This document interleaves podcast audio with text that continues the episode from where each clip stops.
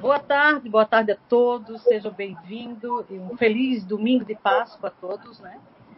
Meu nome é Eunice, então como essa live está sendo transmitida pelo CIU Recanto do Saber, em Blumenau, nós temos esse encontro, essa live, sempre no primeiro domingo do mês, junto com Clóvis Nunes e com Zé Araújo.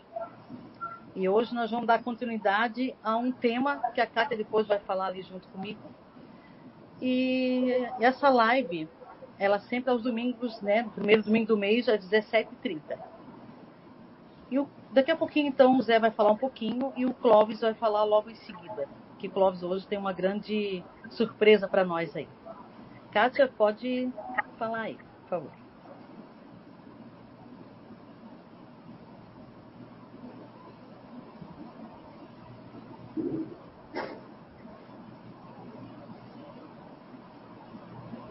Kátia, você está sem microfone, viu?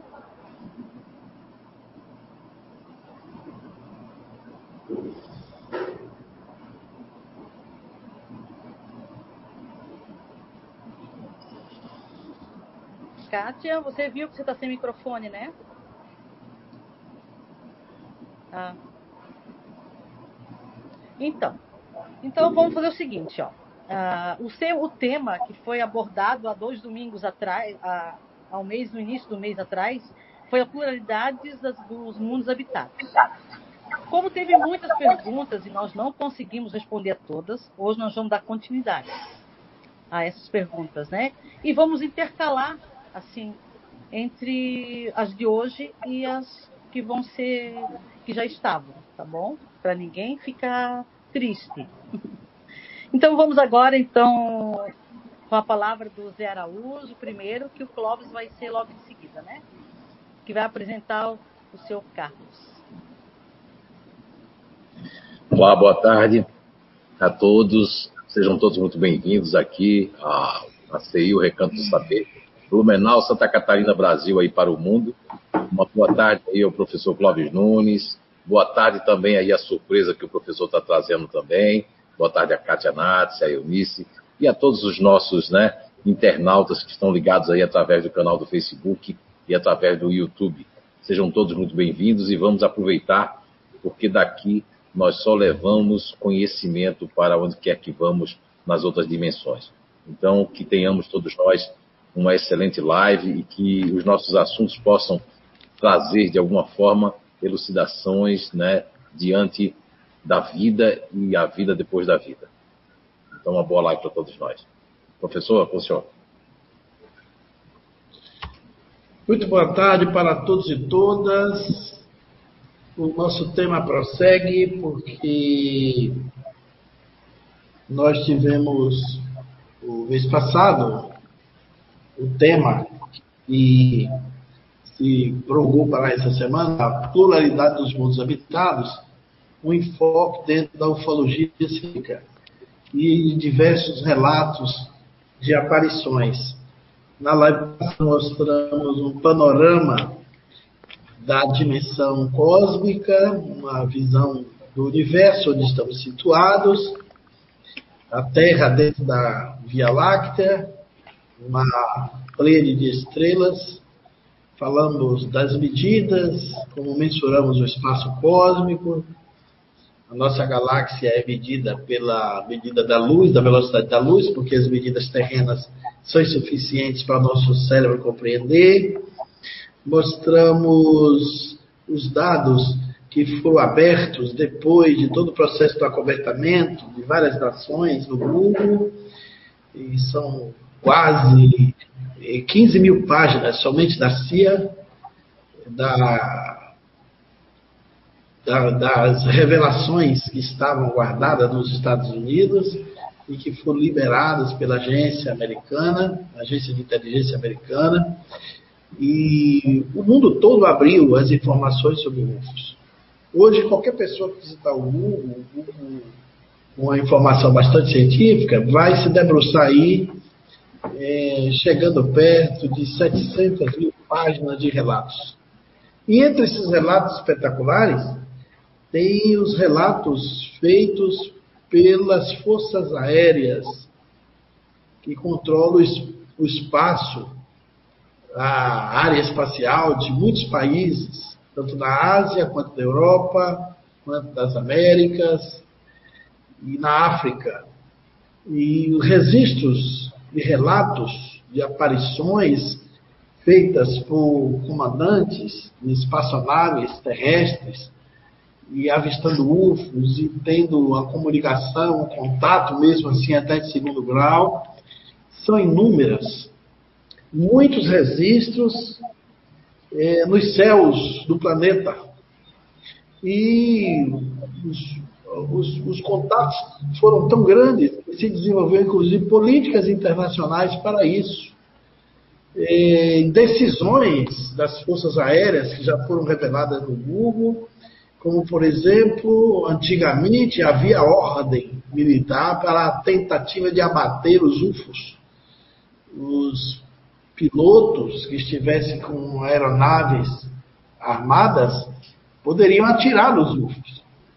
E isso foi descontinuado depois de muitas experiências, porque as tentativas de abatimento foram insuficientes, não tiveram nenhum sucesso.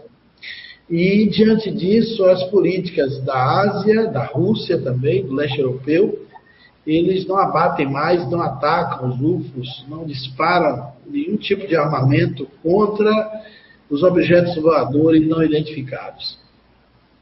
E dentro desses relatos espetaculares, a gente ia se alimentando de informações que vinham de outros países. Nos congressos de ufologia internacional, apareciam pilotos da Força Aérea Americana, Russa, da Tchecoslováquia, da Holanda, da Polônia.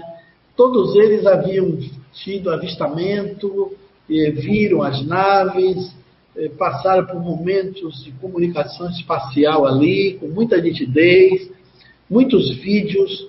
Hoje nós encontramos um documentário, um vasto documentário, na Discovery, no History, sobre, até você entra no YouTube, você acha muitos deles, esses filmes que foram liberados, porque todas essas informações elas estavam presas a uma política restrita. A informação era quase que proibida a ser veiculada para o domínio público. E as forças aéreas internacionais todas tinham unanimemente uma posição eh, de unidade entre eles, de não divulgar. Agora, depois da política de abertura, que acabou esse todo a partir de 2018, o mundo todo está tendo acesso a todas essas informações. E nos congressos, a gente sempre tinha contato com esses personagens que vinham, ser pessoas que foram abduzidas, e os, os relatos de gente que passou é, a ter uma visão bem clara da, da visita dessas aeronaves no espaço aéreo, do avistamento muito, muito nítido e filmado, registrado, alguns fotografados. Esses, esses militares todos, é, depois do Congresso, era um motivo de sentarmos ali, ter aquela roda de conversa na, na mesa do jantar e vararmos a madrugada, eles contando os pormenores dos relatos que muitas vezes não dava para sair na palestra. E incrível é que aqui no Brasil tem um registro de mais de 700, 700 aparições de OVNIs.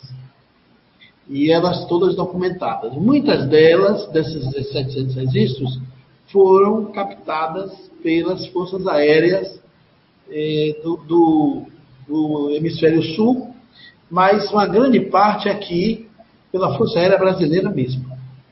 E, alguns anos atrás, desenvolvendo um trabalho lá no Rio Grande do Norte, fizemos amizade com uma pessoa e que ele é da, na época ele estava nativa da Força Aérea da FAB, Força Aérea Brasileira, e ele teve um avistamento desse. Ele era o piloto do avião que estava no espaço aéreo, fazendo uma viagem de algumas horas, voltando para a cidade de Natal, Rio Grande do Norte. Era nada mais nada menos do que um, um piloto, um aviador, e que estava no comando da aeronave com seus colegas. E ele, na intimidade, nos relatou, a gente conversando sobre o assunto UFOS, eu estava hospedado na sua casa, e ele fez um relato maravilhoso que não perdeu em nada para os grandes relatos dos congressos internacionais que eu já tinha participado. Aliás, com um detalhe mais profundo, porque ele conseguiu viajar por horas acompanhado por um, um OVNI, por um objeto voador não identificado em forma de um charuto. E o nome dele é Carlos, Coronel Carlos. Nós prometemos a semana passada, na live, que íamos tentar fazer um contato com ele para ele vir dar o depoimento na live de hoje. E a surpresa boa que Zé Araújo me anunciou é que ele está aqui no ar, está aqui com a gente, ele vai eh, relatar o que aconteceu com ele, como foi sua experiência, como foi essa trajetória inusitada, o susto, a surpresa, as coisas que eles observaram, como se deu, como foi a viagem. Quando eles desceram, ele me contou que foi direto para o comando, não foram nem para casa, eles foram direto para o comando militar para relatar o ocorrido, porque foi algo inusitado aqui nos céus do Brasil. Então eu tenho a alegria de apresentar o nosso amigo, e convidado da live de hoje, o coronel de reserva, mas que na época, é, hoje é coronel aviador de reserva da Força Aérea Brasileira. Mas na época ele estava na ativa e no comando, e é para ele que nós passamos a palavra para ele fazer o relato. Seja bem-vindo, Carlos, e a palavra é sua. Você tem aí 20 minutos, mas se você achar que é pouco, quiser estender mais um pouquinho, você vai até 30 e com certeza você vai fazer parte aí das perguntas e respostas. Tem muitos internautas aí conectados conosco. Essa live tem uma boa adesão de, de público e as perguntas, se tiver, você vai estar disponível para responder conosco. Então, a palavra é sua. Meu amigo, meu irmão, muito obrigado aí pela, pela gentileza, né? Ah, você, você fez esse pedido hoje e, e, assim, pela nossa amizade, pela nossa consideração, não, não tinha como é, me furtar isso, né? Uma boa tarde a todos, né? Que a paz do nosso Mestre Jesus possa estar em nossos pensamentos, nas nossas palavras e nas nossas ações, né? Tá todo mundo me ouvindo bem? O som tá bom aí? Tá Aqui tá chegando tá, ótimo. Né? Ótimo. É, antes de mais nada, eu queria dizer que se a surpresa sou eu, vocês estão mal de surpresa, mas tudo bem. mas tudo bem, a gente vai, a gente vai falar aqui, né? É, o, o, o nosso irmão não está assim com a memória de alguns detalhes tão, tão boas, o que é normal, né? Mas assim, o, o voo realmente não se destinava aqui a Natal, né? Eu estou falando aqui de, de Parnamirim, que é a região metropolitana de Natal, onde nós estamos residindo agora. Mas esse, esse evento que foi mencionado, ele ocorreu ali pelo, em 1996 e eu tinha sido transferido de uma unidade de patrulha é, em Salvador, né, para uma unidade de patrulha em, em, Belém do Pará. Na época eu era primeiro tenente e já era é, comandante de, de missão operacional, né. Então, é, depois de alguns anos eu me tornei é, comandante de esquadrão de patrulha, mas nessa época eu era só líder de esquadrilha de, de unidade de patrulha. E a nossa história é, é, bem curioso porque assim é, eu passei 11 anos só voando em cima do mar, né? É, depois passei alguns anos também só voando em cima da, da selva amazônica. E curiosamente essa história foi ocorrer em nenhum desses ambientes assim que se poderia supor ambientes mais ermos, né, onde, onde a observação geral do público é menor, né? Na verdade, ele, ele ocorreu numa rota, numa linha reta entre Brasília e Belém, e Belém do Pará, né? É, o, o, que é bastante curioso, né? Ou seja, a maior parte da minha experiência em cima do mar e, e lá eu realmente nunca vi nada. Aí um parêntese que desde a minha infância que eu, que eu é, tenho oportunidade de observar é, veículos é, de que eu suponho que não sejam daqui, né?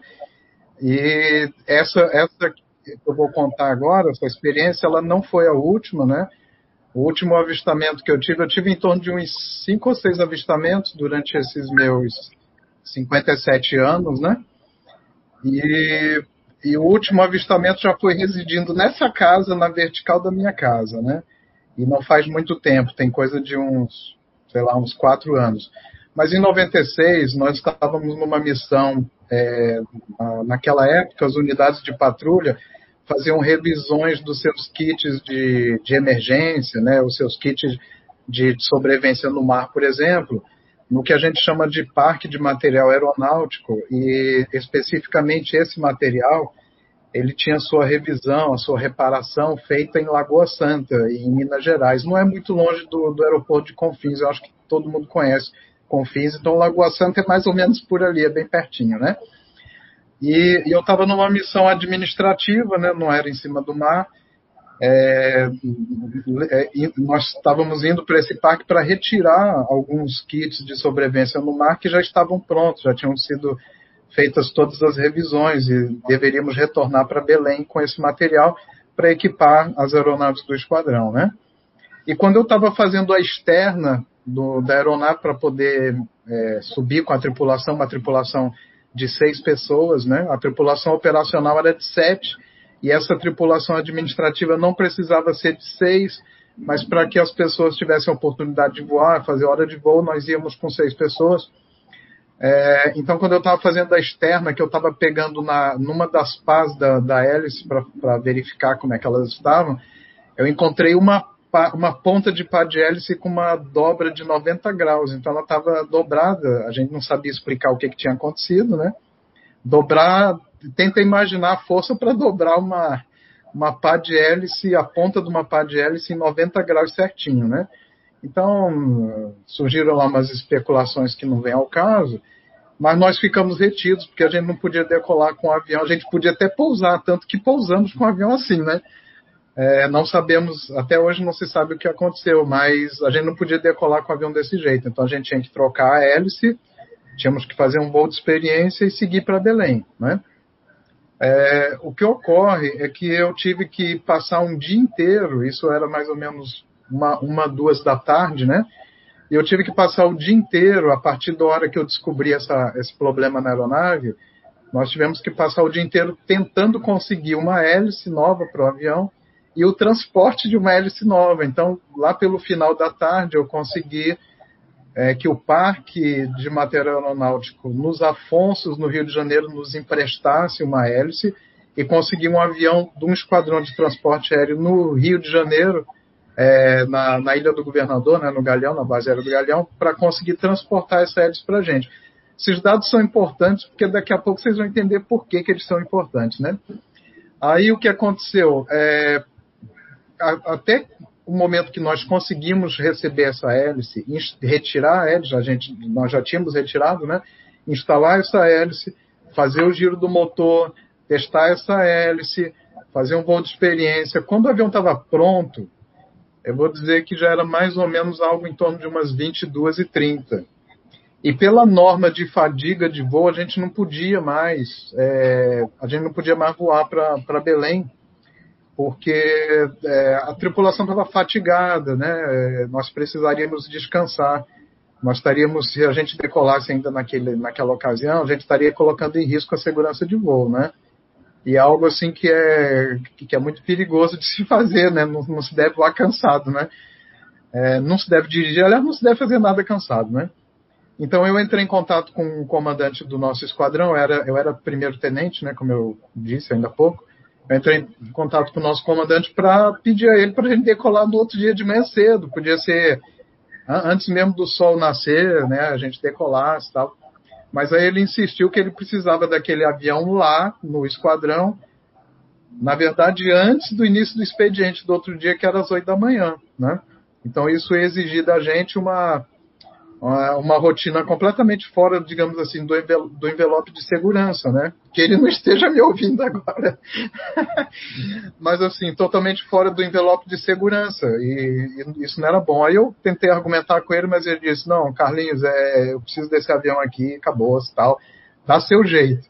E vocês vão ter que pousar em Brasília, é, não só para reabastecer, mas tem é, uma pessoa que vai entregar um material lá, eu quero que vocês recebam isso lá também. Tá bom. Aí fizemos o plano, decolamos, né, a tripulação exausta, né, mecânico exausto de ter é, tido envolvimento é, braçal mesmo, né, com essas operações de, de, troca da hélice que eu, que eu mencionava, né. Pousamos em Brasília, já era alguma coisa em torno de, de meia-noite, alguma coisa, é, meia-noite, meia-noite e meia, alguma coisa por aí.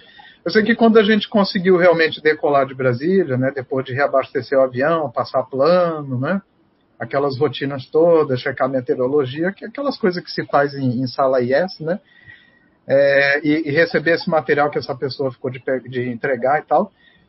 É, nós já decolamos muito tarde, já era 1h30, 1h40, né, do, do dia seguinte, né. As datas eu realmente, assim, não, não lembro mais com precisão, não. E aí uma, nós tínhamos feito um plano pedindo um voo direto, né, em linha reta, fora de aerovia. A, a nossa aeronave é, era o P-95 na época, né. Hoje em dia a Força Aérea tem também o P-3, né, que é um avião da Lockheed, é, que ele é pressurizado, é um avião de patrulha de grande porte, mas nessa época nós só tínhamos o P-95, um avião não pressurizado e de pequeno porte, né é, com uma autonomia bem pequena, de mais ou menos 7 horas e 30, 7 horas e 40, dependendo do regime de voo, né? É, e então a gente voava em aerovia de baixa. Então nós pedimos um, um, um voo fora de aerovia para nos poupar um pouco de tempo, né? Mas a realidade é que nós estávamos exaustos e era uma, uma atividade assim muito fora do envelope mesmo. E isso se revelou logo depois que a gente é, nivelou a aeronave, né? Decolamos, fizemos o procedimento de saída. Logo que a gente nivelou a aeronave, a exaustão da nossa tripulação já ficou evidente. Por quê? Porque eu olhava para trás da cabine, a cabine desse tipo de avião militar não tem porta, então você vê a, a parte traseira do avião. Eu olhava lá para trás e o pessoal estava todo mundo dormindo, ninguém aguentava mais ficar acordado. Eu mesmo estava exausto. O, o, o piloto, né? Eu era o comandante da aeronave, mas nesse trecho eu estava no banco, no assento da direita, ou seja, eu era o, o, o segundo piloto. E o, e o piloto que estava comandando a aeronave era o meu 2P, era, era um piloto, um tenente mais moderno com menor qualificação que eu. Mas eu não estava com, com a aeronave na mão, ele sim. E eu via que ele mesmo dava uns cochilos de vez em quando, eu mesmo cochilava, Tava, tava bem estranho a situação, não era nada interessante, né? E mais ou menos no, na vertical de Palmas, né, uma cidade que também todo mundo deve conhecer aí, né, na vertical de Palmas, como eu estava no lado direito da cabine, eu avistei uma luzinha vermelha, né, típica dessas de anticolisão de aeronave, a mais ou menos. É, é para contar com esses detalhes todos mesmo, Clóvis? Posso, é, o pessoal não vai ficar enfadado, não? Isso dá, é? dá é, o pessoal não vai ficar enfadado com essas coisas, não? Mas só um detalhe, eu... você, Carlos, você estava com quantos dentro da aeronave? Quantos estava dentro da avião? Éramos seis, era, era eu e mais seis, né? Um, um outro piloto, um mecânico, é, um operador de equipamentos especiais um, né? Que era o operador do medida de apoio à guerra eletrônica, né? Que esse avião, ele, ele mais ou menos fazia uma guerrinha eletrônica, assim, meio básica, né? Meio, bem bem assim, bem básica mesmo, né? É, tinha um sargento de armamento, né? É, e tinham, eram dois, dois operadores de equipamentos especiais, um, né? Mas aí, ou seja, aí eu vi aquela luzinha mais ou menos uma hora, e a gente sabe que naquela região, né? Quer dizer, não sei se todo mundo sabe, mas naquela região tem muito tráfego assim não vou dizer que é clandestino, mas tem muito tráfego de, de, pequeno porte que as pessoas não fazem plano de voo, né? Às vezes são clandestinos mesmo, às vezes são até atividades ilegais, mas as pessoas não fazem plano de voo, decolam, confiando no, no que eles conhecem do terreno, as referências visuais, fazem pequenos voos, mas os órgãos de controle às vezes não sabem da existência desses voos, desses tráfegos, né? e eles acabam sendo um perigo, porque é, se, se, se, o órgão de controle não tem conhecimento deles, eles podem ser um perigo de colisão no ar, né? E aí eu vi, eu chamei a atenção do, do, do, do tenente Magalhães, meu colega, né, que estava pilotando o avião, falei para ele, é, é, Magalhães, você toma cuidado que, que tem uma, um, o controle não falou desse tráfego e tem alguém a uma hora que, nossa, pe, pelo, a noite era escura, não tinha lua, né, mas aparentemente ele está no nosso nível, porque sempre que a gente vê alguma coisa no nível do horizonte, ele está na mesma altura que a gente, em linhas gerais, está na mesma altura que a gente. Aí eu pedi para ele tomar cuidado, né? E chamei o, o Centro Brasília, que nessa hora a gente estava com o Centro Brasília, e perguntei se o Centro Brasília tinha conhecimento do tráfego a uma hora da nossa posição.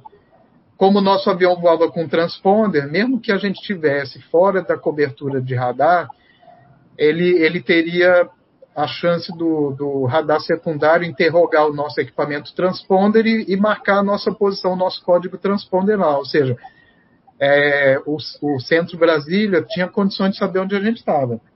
Aí o centro falou que não, que não tinha conhecimento de tráfego nenhum. Aí eu, Maga, toma cuidado, que deve ser um desses aviãozinhos que o pessoal faz esses voos sem, sem, sem fazer plano, né? não deu assim uns dois minutos, foi muito rápido. Esse, essa luz apagou. Aí eu falei, ó, oh, o cara tá ouvindo o centro, ele tá na frequência do centro e realmente ele tá fazendo alguma coisa que não devia. Percebeu que nós o vimos, desligou as luzes e vai fazer o que ele está fazendo. Porque às vezes tem voo, né? É uma coisa triste, mas a gente tem que saber, né? Que às vezes tem voo de, de, de transporte de drogas, né? Essa, essas coisas todas, né? Clandestinas, né? eu falei, ó, ele, ele deve ter ouvido, ele, ele viu que a gente percebeu a presença dele, apagou tudo para não dar na vista, para a gente não saber da posição dele não ficar passando para o centro nenhuma informação sobre ele. Aí, nesse momento que a luz tinha apagado, alguns segundos depois, acendeu, na mesma posição dele, acendeu uma luz branca, prateada, assim, imensamente forte, né? Quem já viu Vênus é, numa boa posição em relação ao, ao, ao, horizonte, né? Numa noite escura, sabe o que, que é um, um astro que brilha muito, né? É, à noite. Mas multiplique esse brilho aí de Vênus por, sei lá, por, por 20, 30, né? E, é, e, era engraçado essa luz, por quê? Porque quando, se a gente pedir para uma criança muito novinha, né? Criança, sei lá, muito jovem, quatro, três anos fazer um desenho de uma luz, por exemplo, ela, ela não faz às vezes uma luz com um monte de ponta, né? Um monte, uma luz pontiaguda, né? Como se fosse uma estrela de múltiplas pontas. Pois por mais engraçado que possa parecer, essa luz ela era uma estrela de múltiplas pontas, mas parada, é como se alguém tivesse tirado uma foto daquilo. Então, então era uma coisa muito engraçada, né? Porque é, era uma, uma luz como se fosse muitas pontas, mas a, totalmente parada, ela não tinha brilho, não, não cintilava, não tinha movimento, era, era uma coisa muito engraçada. Aí nesse momento é, nós dois, né, um olhou para a cara do outro assim, a gente já deu uma risada, né, e a gente achou muito curioso aquilo, né? E aí esse objeto ele começou a descrever movimentos. Ele, ele passava da posição de uma hora até a posição de cinco horas, né? É, é, é 12 horas é como se fosse a proa da aeronave, né? Seis horas é como se fosse atrás. É como se a gente pegasse. Vocês também devem entender bem disso, né? É como se a gente pegasse um relógio e colocasse assim na vertical e olhasse as posições de referência análogas às das horas, né? Uma, duas, três, tal. Então ele saía da posição relativa de uma hora e ia até às cinco horas. Aí depois voltava e ficava às três horas, ou seja, em cima da minha ponta de asa. Depois ele subia, depois ele descia. Aí a gente chamou o centro, né, para informar desses movimentos, né, do dessa dessa aeronave, né, desse objeto voador. E o centro continuou dizendo que é, desconhecia qualquer tráfego e que a gente mantivesse qualquer informação a respeito disso, né? Ah, é, ele voltou para a relativa de uma hora e eu, nessa época, não só era comandante de aeronave, né, era piloto de patrulha, mas era também coordenador tático. Então eu, eu também estava habilitado a voar na posição do radar é, tático, que era um radar de vigilância marítima porque a aeronave de patrulha ela faz controle de área marítima, né, oceânica. Então nós tínhamos um radar, né? Eu acho que vocês conhecem também esse avião. É um avião que é narigudão, né? Ele tem um nariz preto, porque ali tem uma grande antena de radar de busca de superfície. Então eu deixei o Magalhães sozinho na cabine, fui para lá, porque eu era instrutor, inclusive, de coordenadores táticos, né? É, e eu sabia operar muito bem aquele radar, né?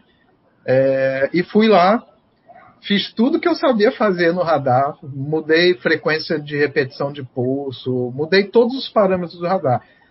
Ou seja, se fosse um objeto metálico, por exemplo, a distância aparente que ele estava, nós teríamos pego esse objeto no radar. Então ele era feito de qualquer coisa, é, ou, ou, que dissipava né, as emissões do radar, as ondas do radar, ou que absorvia essas, essas emissões, ou ele simplesmente não era de nada que refletisse onda de radar, né? Por exemplo, não era metálico, né? Porque a nossa compreensão dessas coisas é muito pequena, né? Então a gente sempre faz analogia a coisas que são mais próximas da gente. Não quer dizer que alguma coisa que para voar tenha que ser de metal, mas na nossa cultura alguma coisa para voar ainda tem que ser de metal, de, de, alumínio aeronáutico, né? Por exemplo, né? Ou então de liga de titânio, essa, essas coisas assim, né? Pois bem, é, e aí ele ficou ali, né? E, e era uma etapa de voo de 5 horas. É, ele surgiu mais ou menos com 30 minutos de voo e nós fizemos um voo de 4 horas e meia com, com este com, com, com, com esta, é, é, é, esse aparelho, né? Voando na nossa relativa de uma hora. É, um, um, dado interessante nessa história é que realmente eu tinha cochilado, houve um momento que eu, antes dele aparecer, evidentemente, né? Eu tinha cochilado, teve uma hora que eu mesmo fui acordado por uma por, por mensagens do, do controlador do Centro Brasília, gritando mesmo, porque eu e o, e o meu companheiro, nós tínhamos dormido na cabine, o avião estava no piloto automático, e eu, de repente, eu acordo exausto com o, o controlador do Centro Brasília gritando, chamando a nossa aeronave. Aí eu despertei, assustei, só para vocês verem como é que nós estávamos. E desde a hora que, que esta coisa apareceu, o, o, sono da gente sumiu. Foi um negócio assim, eu não sei se é adrenalina, não sei o que, que foi, mas assim, sumiu. É como se nós tivéssemos, é, sei lá, é como se a gente tivesse acordado assim de um sono reparador, repousante assim, de horas, né? aquele sono bem gostoso. A gente estava inteiro, parecia que a gente tinha começado o dia ali naquele momento, né? E a tripulação, que também estava exausta, quando percebeu aquele burburinho na cabine, eles também despertaram, começaram a ver, foram para as janelas, viram e também assim despertaram e foi uma coisa muito interessante. O, o Magalhães, o, o, então tenente Magalhães naquela época, né? Ele com certeza hoje é coronel da reserva também, né? É, ele, ele tentou, ele me pediu né, permissão e fez umas manobras, ora para cima desse objeto e ora para fora desse objeto, né? Para cima dele, para a posição dele, ora se afastando. É, curiosamente, quando a gente fazia a manobra para ele, ele descia, ele girava, é, é, como se fosse um voo de ala ao contrário, né? Porque voo de ala, o líder vai na frente e o ala vai atrás, repete a manobra do líder. Ele não, a gente girava e ele estando na frente, ele repetia a manobra da gente. A coisa mais curiosa quer dizer, do ponto de vista do paradigma nosso de, de, de, aeronáutica, né? Não quer dizer que o paradigma dele fosse o mesmo que o nosso, né?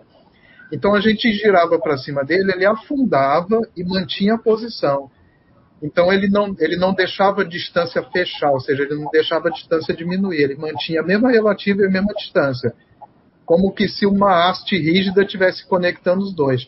E quando a gente fazia a curva para fora, lógico, ele, ele dava uma sumida, né? A gente não percebia ele de imediato, mas quando a gente retornava, nivelava as asas, ele estava na mesma relativa, né?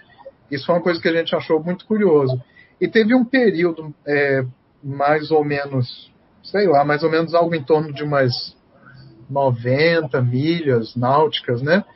Já de Palmas, que eu observei bem claramente que esse objeto ele lançou aproximadamente 10 sub-objetos, vamos dizer assim, em momentos, em, em, em, espaços equidistantes uns dos outros, é, exatamente na vertical em direção ao solo, né? É, a, luz, a luz do objeto principal era, era um branco meio prateado, bem claro, né? mas a luz desses subobjetos que foram lançados é, perpendicularmente ao solo, né, ou seja, aparentemente em queda, em, em, queda propulsada, né, porque se fosse queda livre, talvez eles descrevessem uma, uma espécie de, de curva é, por conta da, do, do, do, do da resistência do próprio ar, né? Mas, ou seja, ela parecia ser propulsada, porque ela parecia ser tensa, né? Até que ela se perdia na, na escuridão no solo, mas parecia uma flechinha alaranjada. Então ele lançou mais ou menos 10 subobjetos desse, né?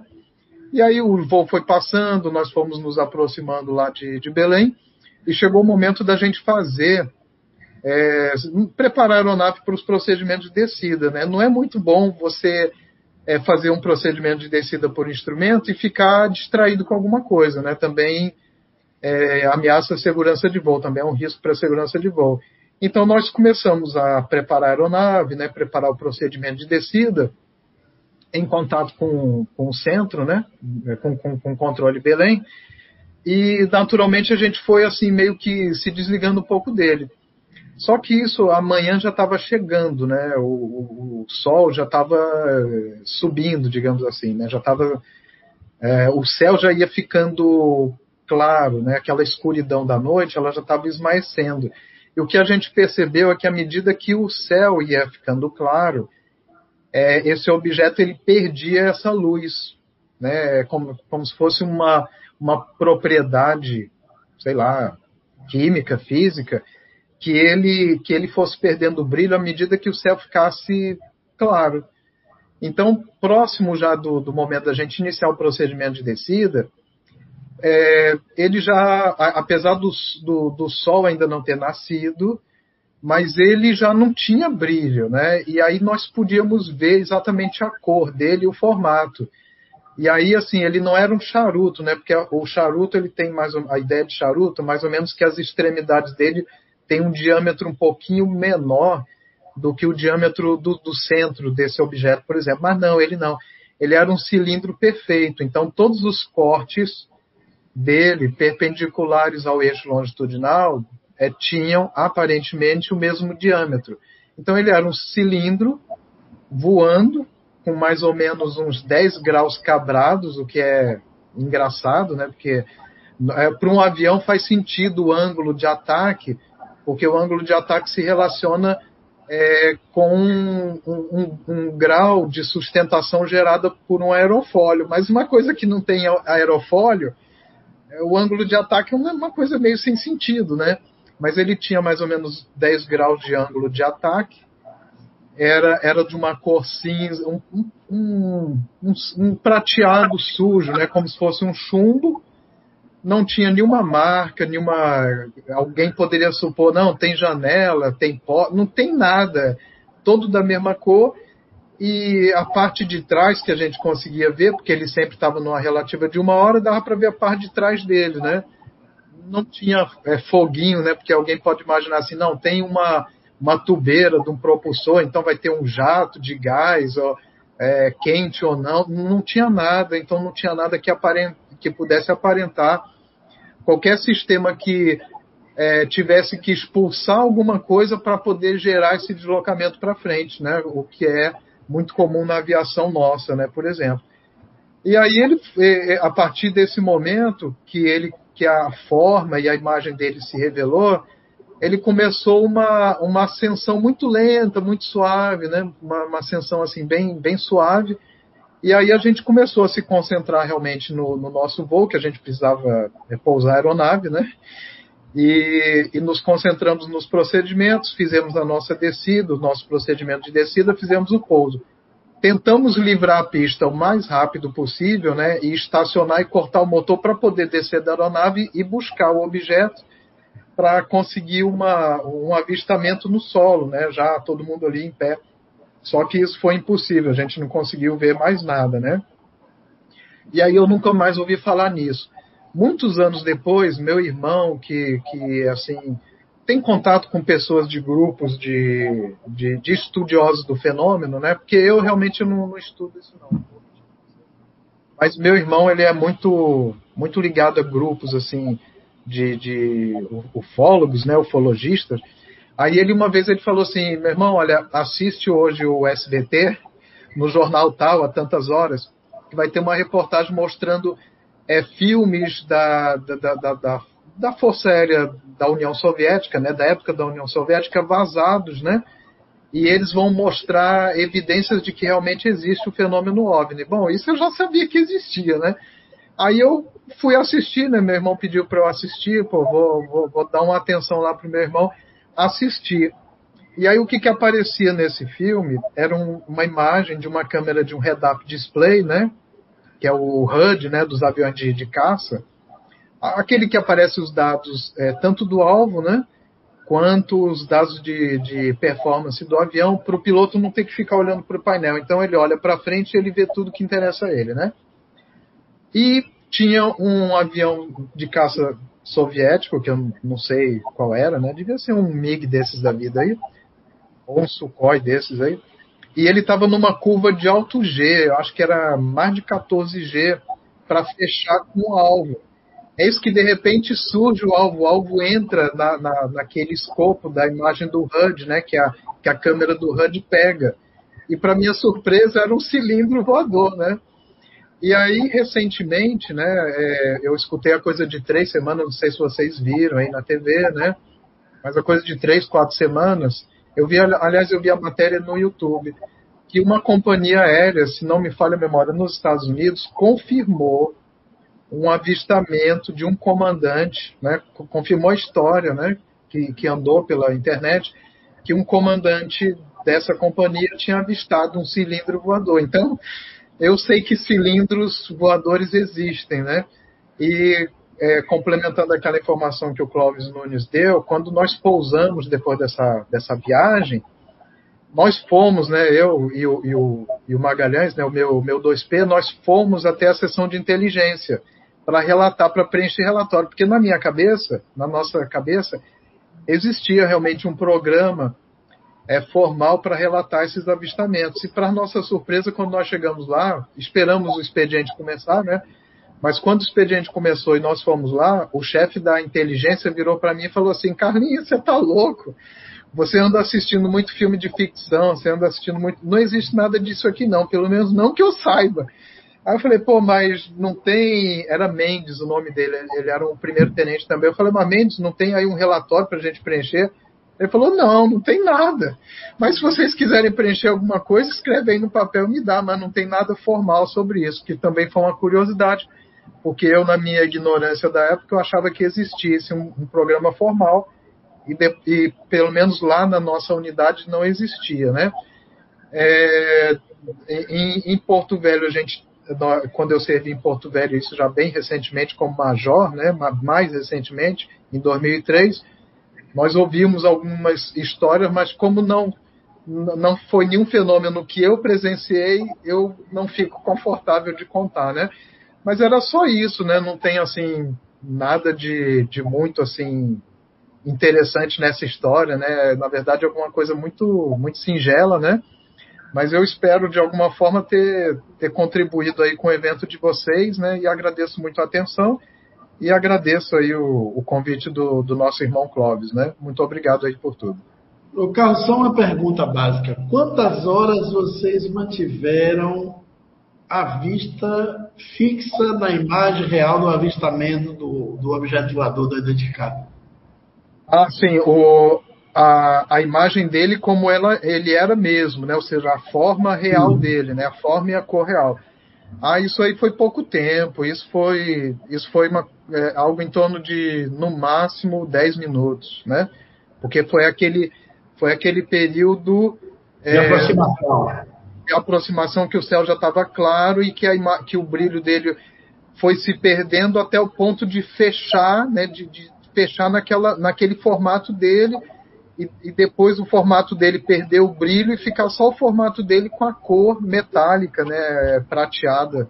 É, Mas você chegou assim, a contar a hora, que, a hora que o objeto soltava os outros é que você chamou de seta alaranjada, que poderia ser uma sonda, é sabe, né? É, pode ser uma sonda, imagina. É, quanto tempo da hora que vocês viram a imagem do objeto voador, que ligaram para o controle, até a hora que vocês se desceram, fizeram processo de medicina, da hora que vocês avistaram, a hora que você deixou de ver, quanto tempo durou esse acompanhamento?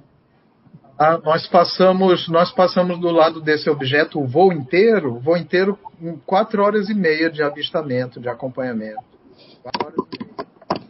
Porque o, o procedimento de descida é muito rápido, né? É. E, Mas quatro e... horas de avistamento não dá para ser uma ilusão. Ah, não! não, olha, quanto a isso, quanto a isso, a gente não tem nenhuma dúvida que não foi nenhuma ilusão, não, entendeu? Toda isso a aí, isso, testemunhou, né? É, porque, porque se fosse uma ilusão, né? É, é, é, digamos assim, se fosse uma ilusão, seria muito curioso que todo mundo tivesse visto a mesma coisa, né? Pode até ser, porque a própria ilusão pode ter, a própria informação da ilusão pode ser igual, né? Pode ser passada igual para todo mundo, mas assim, a gente não entende que isso tenha ocorrido não, né? É, também assim, o que chamou muito a atenção foi essa questão da fadiga, porque realmente foi eliminada, né? Isso, isso nos chamou muita atenção. Porque, assim, às vezes quando você tem um momento de sobressalto na cabine, um momento que, é, sei lá, um momento de perigo que chama, chama muita atenção, exige muito, muita concentração da tripulação, normalmente quando aquele momento é superado, ele passa, você volta para o seu estado normal, anterior, né? Aí vocês podem dizer assim, sim, mas o momento não passou, porque ele continuou lá. Só que a novidade dele já tinha acabado, né? Por exemplo, uma hora depois do avistamento, ele já não era mais uma novidade para a gente. A gente já estava lidando com ele numa boa. Ele já, ele já era uma coisa que estava ali, que já fazia parte do cenário, né? Digamos assim. Então, assim, é, isso nos chamou muita atenção, até porque no outro dia o nosso comandante não liberou a gente para ir para casa, coisa que também a gente imaginava que o nosso comandante ia liberar a gente, já que a gente não pôde voar no outro dia a gente imaginou assim, não, nós vamos ser liberados do expediente. Não, a gente cumpriu o expediente inteiro, né? Até o final da tarde. E, e a gente, e nós não tivemos episódio de, de cansaço naquele dia. É, ninguém reportou, né? Nós nos questionando depois, ninguém se sentiu fatigado, né? É, ninguém se sentiu exausto. Então foi uma coisa muito curiosa. Então, assim, eu tenho por mim que não foi uma ilusão, não, entendeu? É, e do, do, da sua equipe toda, dos sete, que era você e mais seis, eles. Qual foi a impressão deles depois dos bastidores, quando vocês conversaram? Chegaram a ter esse, esse tipo de discussão entre vocês, tá, do impacto desse avistamento? É, assim, é, discussão em termos de, desse aspecto da fadiga, né? Porque, assim, eu, eu vou dizer uma coisa para vocês, foi, foi, algo tão natural, ou seja, é, o que eu pude perceber é, responder essa sua pergunta é que para nenhuma dessas, na verdade são seis, era eu e mais cinco, né? É, nem, nenhuma dessas seis pessoas, para nenhum, é, nem para mim, nem para os outros, é, isso era uma coisa estranha, era, uma, era um tabu, ou seja, para a gente era uma coisa, para essas seis pessoas reunidas naquele voo, por coincidência, é, o, o fato de existirem naves espaciais de outro planeta, o fato de, de, existir a possibilidade de outros mundos serem habitados e dessas pessoas, né, desses irmãos nossos de outros planetas viajarem, era uma coisa normal. Então, ninguém ali achava que isso fosse uma coisa sobrenatural, esquisita, estranha, não. Então, nesse sentido, ninguém discutiu, porque é, é como se já fizesse parte da cultura dessas pessoas envolvidas com esse episódio. Então, ninguém ficou dizendo, mas caramba, que coisa espantosa porque para a gente era, é, para essas seis cabeças, era como se fosse uma coisa meio que natural. Talvez Sim. a gente não esperasse que acontecesse com a gente, né? Mas aconteceu. O que realmente é, povoou os nossos comentários, vamos dizer assim, foi essa questão da fadiga, que realmente a gente achou meio, meio curioso isso, a gente achou meio surpreendente, entendeu? E na hora que vocês faziam essas manobras, é, de alguma forma, a, o objeto voador é, acompanhava o movimento da sua manobra, vocês fizeram com que propósito da manobra? Para despistar, para tentar uma comunicação, um tipo de desafio, era o quê? Você fez uma pergunta danada agora, né? Homem, eram dois tenentes dentro de uma aeronave, eram dois garotos, né? dois inconsequentes. Com qual objetivo? O objetivo de provar que a gente era garoto, que a gente era tenente, piloto de combate da Força Aérea. A gente, poxa, a gente não tinha maturidade que a gente tem hoje, né? Então, coisa de guri, coisa de, de, de tenente, entendeu? A gente quis, a gente quis ver o que, que ele fazia, o que, que ele era capaz de fazer ou deixar de fazer. A gente não tinha passageiro civil a bordo, né? A gente só tinha militar a bordo, né? Só milico a bordo, né? Então, assim, era, era uma tripulação era uma tripulação militar, operacional. É, em cima do oceano a gente fazia coisas esquisitas às vezes, entendeu? Então, coisa de, de guerreiro, né? Vamos dizer assim, né? De brincadeira, guerreiro no bom sentido, né? Da palavra, né? Não é pessoa briguenta que gosta de brigar, nada disso não. Mas, ou seja, aquela coisa de jovem, né? Início de carreira, né? Então a gente meio que, que queria meio que ter coisa de bobo, de, de garoto, meio que queria testar as reações dele, né? Meio que testar a pilotagem deles, né? Como, como se a gente estivesse voando alguma coisa de alta performance. Mas não, quem conhece P95 sabe que aquilo ali é um tijolo voador, mal voa aquele troço, né? Mas foi uma coisa meio de brincadeira, né? Meio assim, Mas vocês chegaram a alguma conclusão? Teve alguma surpresa na manobra Rapaz, dele? A, a conclusão é, a conclusão é a seguinte: os caras pilotam bem pra caramba, viu? os caras pilotam bem paca, viu? e, e, a outra conclusão é a seguinte: o, os aparelhos dele, as aeronaves dele, é, também são muito manobráveis, né? Porque a nossa manobra a nossa manobra manobrava por aerodinâmica, deles manobrava por alguma coisa que a gente é, dentro nosso, do nosso conhecimento técnico, a gente não tem explicação, né? Mas eles pilotavam muito bem e interagiam muito bem com a gente, né? É, ou seja, eles deviam saber que a nossa intenção não era ruim, né? Aí é, aí é viagem nossa, né? Aí, aí é elucubração, né? Mas eles deviam saber que a nossa intenção não era ruim, que a gente não estava querendo fazer nada de mal, né?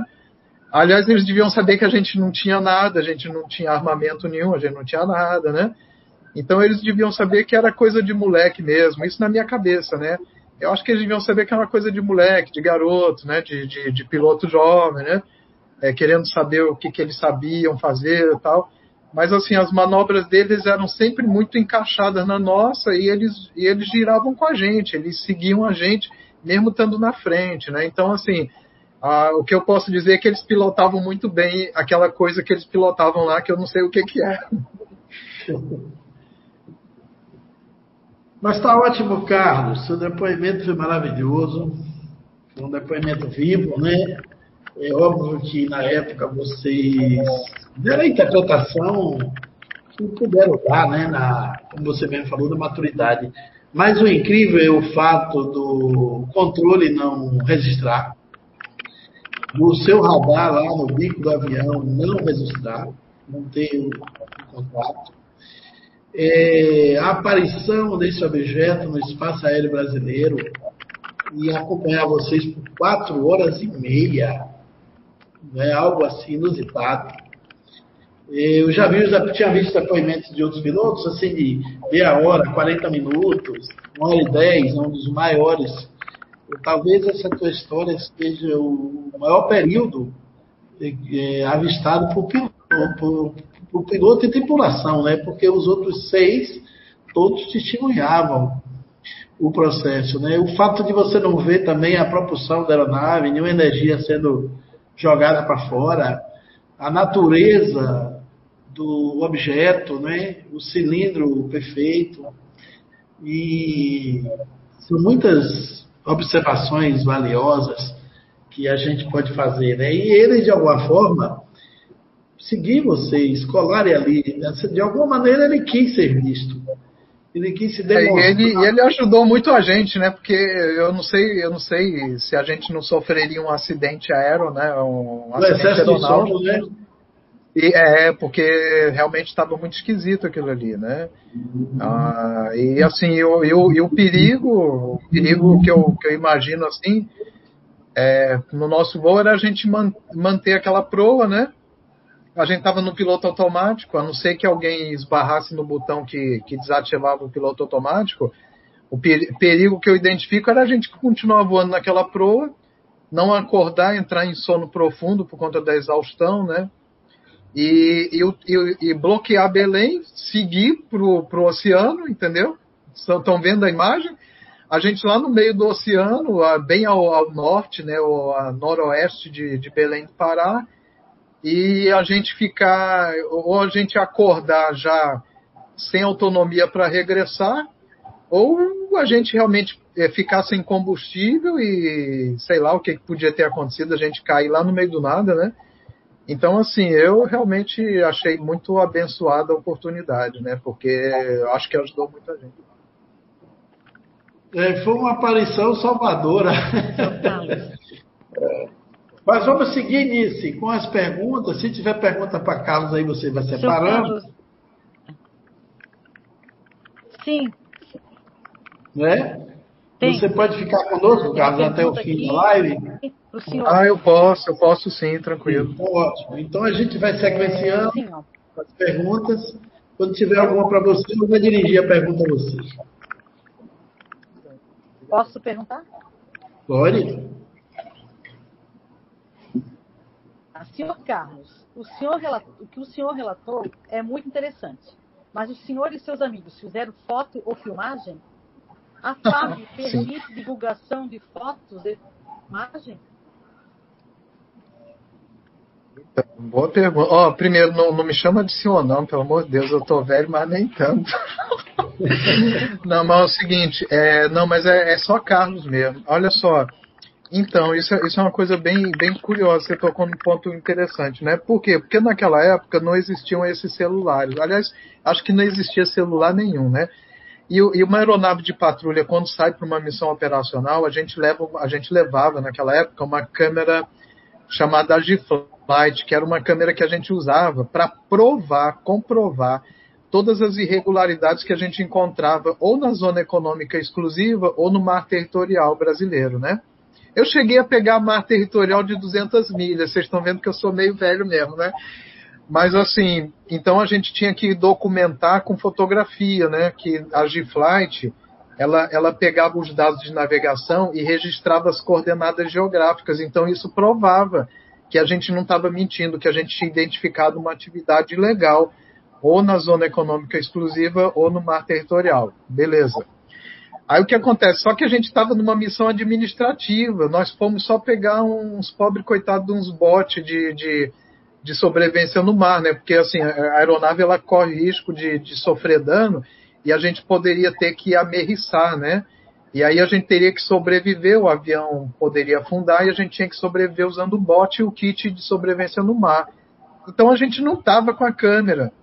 E como, e como não, não, não, eram os tempos de hoje, né? Que, que todo mundo. Hoje, hoje em dia é um perigo você fazer besteira, né? Porque todo mundo tem um estúdio é, de cinema na mão, né? Todo mundo grava vídeo, áudio e tal, mas naquela época não tinha, então a gente não conseguiu é, fotografar e a gente lamentou muito não estar tá com a G-Flight a bordo, porque com certeza a gente teria feito umas fotos muito bonitas, né? Principalmente do período, digamos assim, diurno, né? Que ele já tinha revelado a forma, né? E a coloração dele, ia ficar umas fotos bacanas, mas desafortunadamente a gente não tinha o equipamento a bordo, né?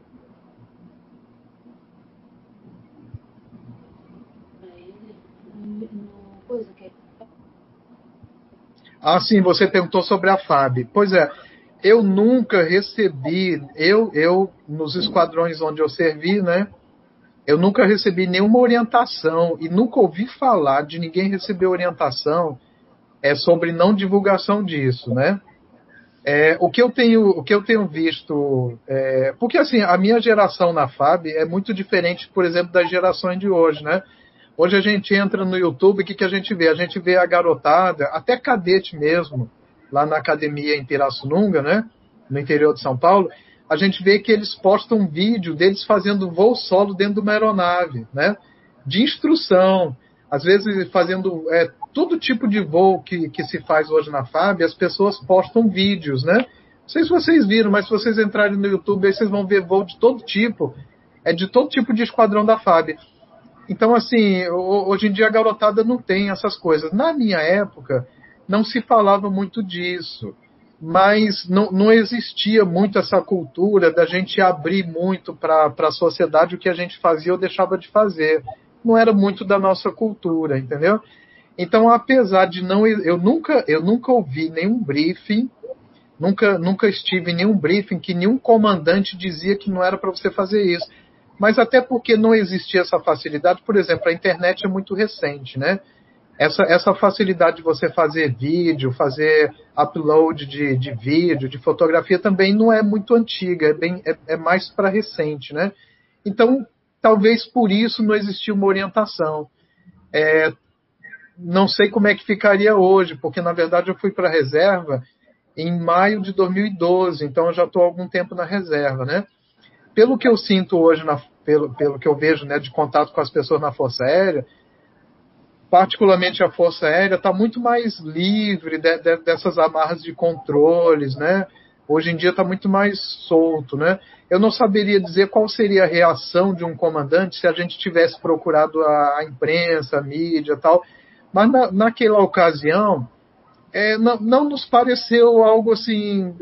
É, é era alguma coisa tão natural para a gente que não nos pareceu algo digno de uma notícia, né? Talvez vocês vão dizer assim, pô, mas santa ingenuidade, Batman. Mas assim, realmente para a gente não parecia nada nada digno de nota. Era uma coisa que acontece, entendeu? Uma coisa normal, né? E, e, nos chamou muita atenção aquela questão da, da, própria seção de inteligência não querer fazer registro.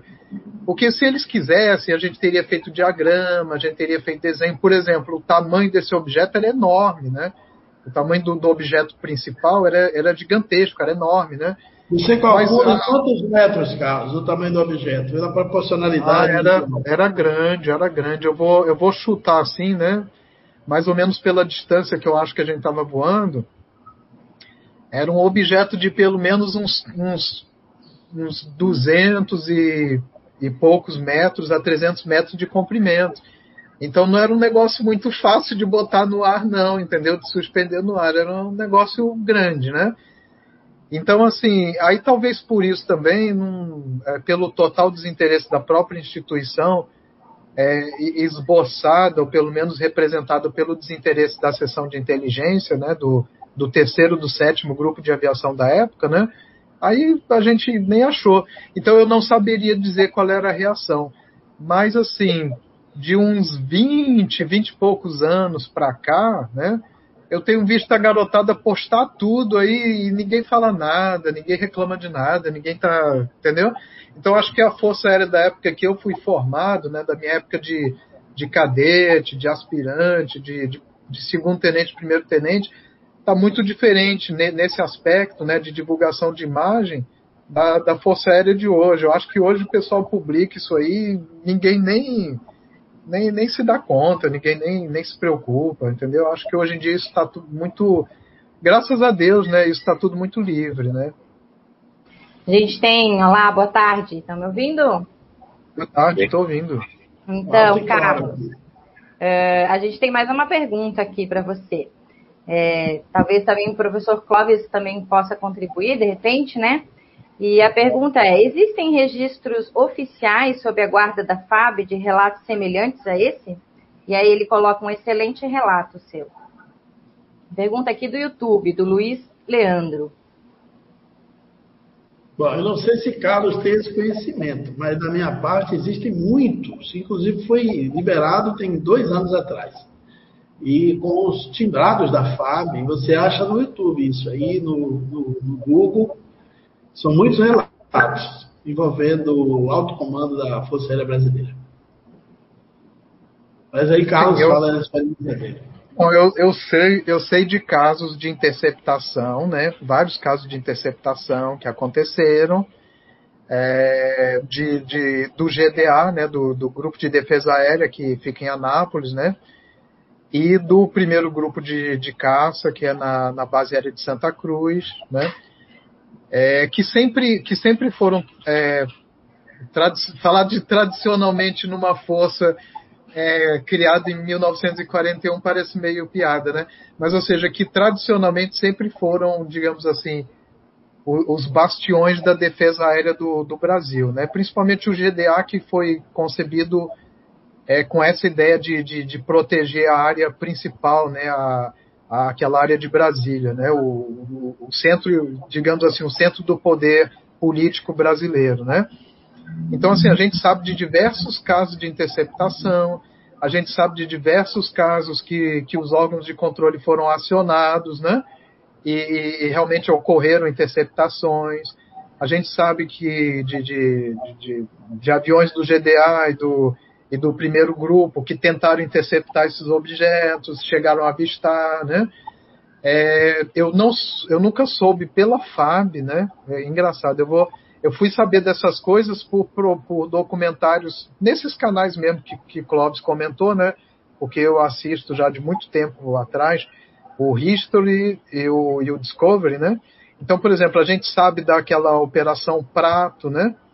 A gente sabe que realmente a gente sabe que realmente ela existiu, que ela aconteceu, né? Uh, a gente sabe que existem pessoas que ainda vivas, né? Pessoas que estavam nativas naquela época, é, que conheceram essa operação, que sabe que realmente existiam essas operações, que realmente o alto comando do, do na, na, época era Ministério da Aeronáutica, não era um comando de força, era, era um ministério à parte, né?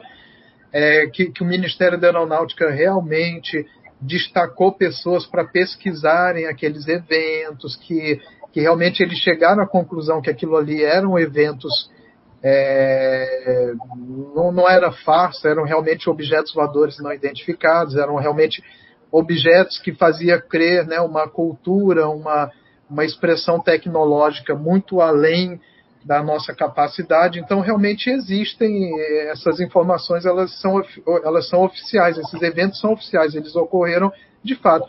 Só que, assim, como nunca foi a minha área de atuação dentro da Força Aérea, eu realmente nunca, nunca tive essas coisas à mão. Mas eu sei que esses documentos existem. Hoje em dia não é mais segredo, porque você liga um canal de TV desses de TV por assinatura e eles mostram imagens das páginas dos documentos, né? Eles mostram os esboços que, que aquelas, aqueles oficiais que foram designados para fazer aquele trabalho, né? É, esboços que eles fizeram, os desenhos, né? Até fotografias que eles fizeram também. Então a gente sabe que isso existe. Agora, por exemplo, uma coisa ruim que, que a gente também sabe é que, por exemplo, um, uma dessas pessoas que, que esteve à frente disso é, acabou tendo distúrbios, né, é, é, digamos assim, emocionais, né, acabou tendo distúrbios emocionais, psíquicos, né, é, mas, mas existem relatos e existem pessoas dessas é, ainda encarnadas, né, ainda vivas, né? Eu não sei se todo mundo aqui é espírita, né? Pode ser que não tenha. Então, assim, é, é, existem ainda pessoas dessas pesquisáveis, né, que, po que podem contribuir com, com as situações que ocorreram lá, né? E, e, eu, e eu escutei muitos relatos, por exemplo, é, esses que eu comentei com vocês, né, rapidamente, que ocorreram na época que eu era major, né? é comandante de esquadrão de pessoal lá na base aérea de, de Porto Velho, lá em Rondônia, teve uma época lá que, que apareciam, vocês devem estar familiarizados com o termo full fighter, não estão? Está todo mundo familiarizado com isso, né? Que são umas, umas bolas, umas esferas luminosas, né? Então teve uma época lá que apareciam essa, essas esferas, né? É, na área operacional, elas flutuavam a baixa altura, né? É bem, é bem o clássico do, dos, do, do dos de, de, desse tipo de avistamento, né? Então acontecem, tem muitos por aí, alguns registrados, outros não, entendeu? E aí cabe para os interessados, para pessoas que estudam, né? É de repente requerer essas documentações, né? Porque pelo que eu sei, hoje a lei no Brasil, a base jurídica no Brasil não permite a retenção desses documentos, né? É, hoje em dia, aliás, uma coisa que eu acho super legal, né? Sempre, sempre achei isso muito, muito bom, né? Nunca achei que, que, que, colocar pano preto nas coisas fosse uma coisa boa, uma coisa legal, né? Então é, é algo que as, as, pessoas que querem estudar profundamente podem requerer, né? Baseado no, na, na legislação vigente no país e, e, e, ter cópias desses documentos e estudá-los é, profundamente, caso seja o interesse, né? sei se ajudei. Ok, muito, muito. Muito obrigada, né? A gente agradece muito aí a, a sua participação, né, professor Clóvis? E te convidamos aí para continuar na live. E a gente tem perguntas, só lembrando que essa, na verdade, nem é uma live, é um seminário, né? É um seminário é, que está na segunda parte sobre a pluralidade dos mundos, né? Já tivemos uma primeira parte, ficamos com muitas perguntas aí em aberto dessa primeira parte, e aí gostaríamos de dar continuidade, né, Nice? A gente tem perguntas aí para o professor Clóvis, para o Zé, e a Anice vai começar aí algumas perguntas. A gente também lembra assim, a gente pede desculpa se a gente não consegue responder todas as perguntas que surgem aí. Ficaram ainda algumas perguntas no YouTube já de agora, mas temos muitas aí da outra live ainda, do outro seminário, né?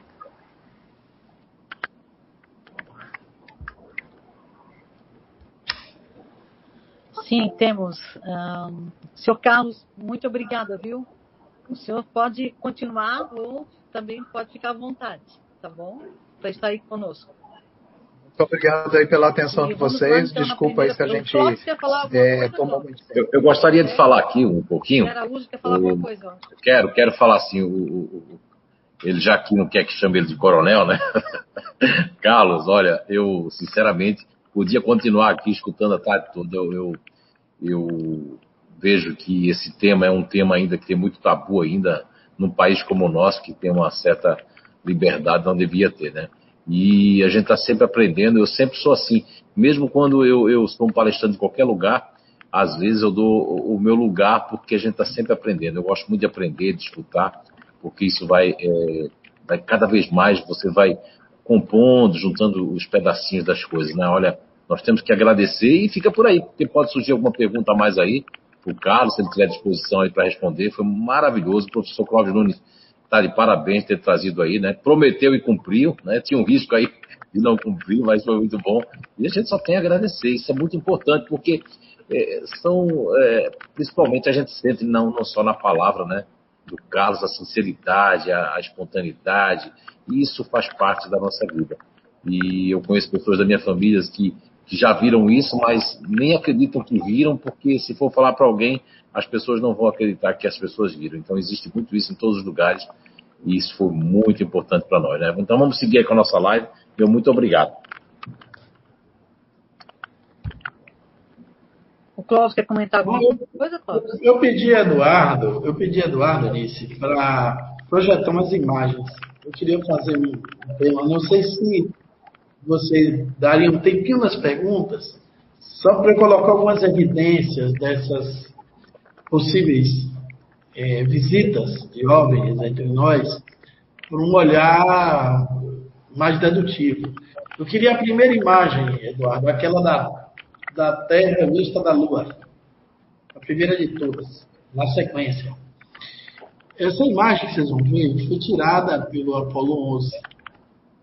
Foi a nossa primeira façanha é, espacial de pisar num solo de um outro orbe que não foi o planeta Terra. Isso em 69, quando a gente não tinha grandes tecnologias ainda sendo desenvolvidas. Aqui você já está dando noção do tamanho que a gente é, como nós somos pequenos. Foi a primeira visão de que a Terra não era assim tão absurdamente colossal como se pensava. Aí a imagem da Terra vista do solo lunar. Eu tinha, na época, oito anos de idade, eu estava em Salvador, na Bahia, eu vi na TV, na casa do meu tio Salles, em preto e branco, com a narração do repórter da Rede Globo, essas imagens belíssimas. Depois apareceu essa foto. A Terra vista do espaço, a Terra vista da Lua. Metade da Terra escura, porque o Sol eh, não podia iluminar do outro lado, Exatamente como a gente daqui da Terra vê também a Lua, a face escura da Lua, nunca vimos. E nós chegamos lá em 69. Na década de 30, agora do século 21, nós estamos mandando a primeira expedição tripulada para Marte. Será a nossa segunda conquista em uma viagem espacial para outro solo que não é o terreno. Nós somos uma civilização nova em função do cosmos, somos uma humanidade jovem em função do cosmos, e vou dizer isso com muita tranquilidade pelos números que nós vamos perceber na nossa mente. Pode passar, Eduardo, a próxima imagem. Essa outra imagem que vocês estão vendo, que vocês vão ver agora, foi avistamentos. Essa imagem é da NASA. Todas essas imagens são da NASA. Eu uso muitas imagens da NASA porque elas são creditáveis. Aqui nós estamos na estação espacial, que está sendo construída. O Brasil é signatário. E esses dois pontos que vocês estão vendo aqui fora, circulados por uma, um, um anel vermelho, são dois vistos pela estação espacial. Essas imagens é de 19 de janeiro de 2019. Foram publicadas em ambientes científicos, restritos, depois elas foram para o Google. E os pesquisadores que estavam lá e na Terra não tem dúvida de que são objetos voadores não identificados, porque eles tinham uma velocidade extrema, eles apareciam e desapareciam, eles traziam uma série de peculiaridades que não tinha explicação, assim como o carro narrou, que não aparecia o jato de propulsão ali no cilindro, não tinha o, uma formação de aeronave metálica, como a gente imagina. Esses objetos descreviam movimentos do espaço inexplicável para a nossa condição de entendimento científico. E foram capturados pela NASA. Essas imagens. Pode passar a próxima. Então, se a gente já visitou outros orbes, da nossa pequenez e, e condição tecnológica pequena, aqui é uma outra visão é, mais clara, dentro de, uma, de um ângulo menor, dá para você ver os dois pontos ali em paralelo, eles faziam movimentos uniformes e diferenciados, trocavam de posição, se movimentavam e tem uma, uma condição relativamente bastante nítida pela distância em que se encontravam. E se nós já fizemos em 69, isso faz alguns anos, mais de meio século, essa primeira viagem à Lua e estamos fazendo a Marte, civilizações mais velhas que a nossa, de planetas mais velhos que o nosso, porque a idade do cosmos permite isso, pode estar aqui nos visitando há muito tempo e a gente não sabe. Com condições eh, tecnológicas que nós desconhecemos, muito mais avançadas, as aeronaves podem não ter combustível líquido, nem combustível como nós pensamos, não tem queima, pode ser combustível ainda desconhecido, as suas tecnologias todas são outras, mais avançadas que a nossa, e o espaço-tempo para eles pode ter uma condição interdimensional em que eles não precisam percorrer a distância eh, na cronologia do nosso relógio, como a gente imagina. Né? Eles podem sair fora do tempo, fora do espaço e entrar no nosso espaço, espaço atmosfera e ao mesmo tempo desaparecer, a gente não saber onde é que eles estão se eles estão viajando por espaços interdimensionais, que essa é a hipótese, porque as distâncias são tão grandes, que viajar no tempo comum, como nós conhecemos, não seria possível. Pode passar a próxima imagem. Agora vamos pensar em torno de, de número, de épocas, de condição possível. Essa é a foto da nossa galáxia, da nossa Via Láctea, que se chamada assim pelos gregos, tem o nome Via quer dizer caminho, caminho de leite. Esse brilho central que você está vendo não é uma estrela grande, é a proximidade de muitas estrelas que intensifica o brilho. A Terra está aí, essa galáxia, vou dizer mais ou menos para a gente entender os números. Ela tem 100 mil anos-luz de comprimento. Um ano-luz tem 300 mil quilômetros, a luz, a luz viaja por 300 mil quilômetros por segundo. Para a gente achar um ano-luz, você vai pegar 300 mil quilômetros por segundo, eu falei isso no seminário passado, mas vou repetir porque é importante você ter essa analogia na sua cabeça. Essas distâncias são tão grandes que o cérebro da gente não consegue relacionar. 300 mil quilômetros por segundo é, é, a velocidade da luz. Se você der um giro na Terra, dá 40 mil quilômetros, a circunferência da Terra. 300 mil quilômetros, você dá sete voltas na Terra em um segundo na velocidade da luz. E ainda sobra 20 mil quilômetros para a luz descansar um pouquinho da viagem que percorreu. Em um segundo. Para você achar um ano-luz, você tem que multiplicar 300 mil por 60, para achar um minuto luz. Depois você multiplica 60 minutos por 60 60 segundos por 60 minutos, você vai achar uma hora. Depois você multiplica por 24, multiplica por 365 mais a fração, e você vai achar 9 trilhões, 800 bilhões e 600 milhões de quilômetros, que é um ano-luz. Vamos raciocinando. Essa galáxia nossa tem 100 mil anos-luz de uma ponta da espiral à outra aproximadamente, por números menores, 200 bilhões de estrelas. Em números maiores, 400 bilhões, as estrelas pequenas. Mas não são de planetas. Nós estamos falando de 200 bilhões de estrelas, similares ao Sol, menor que o Sol, que é de quinta grandeza, e maiores que o Sol. Porque o Sol é de quinta, estrela de quarta, estrela de terceira, estrela de segunda e tem de primeira grandeza. Bom, as leis que regem a vida na Terra é a mesma lei que está aí dentro do cosmos, porque a Terra não é um planeta à parte da criação. Ele está aí a 36 mil anos-luz no centro da galáxia, nós estamos na periferia da galáxia, não estamos muito do centro. O planeta é o terceiro do sistema solar, é o único que tem água. O Sol tem oito planetas no total, é, contando conosco, nove, né? E o sistema solar é um sistema que se calcula dentro da galáxia que tem 60, 60 estrelas similares ao Sol, que possui uma Terra parecida com a nossa.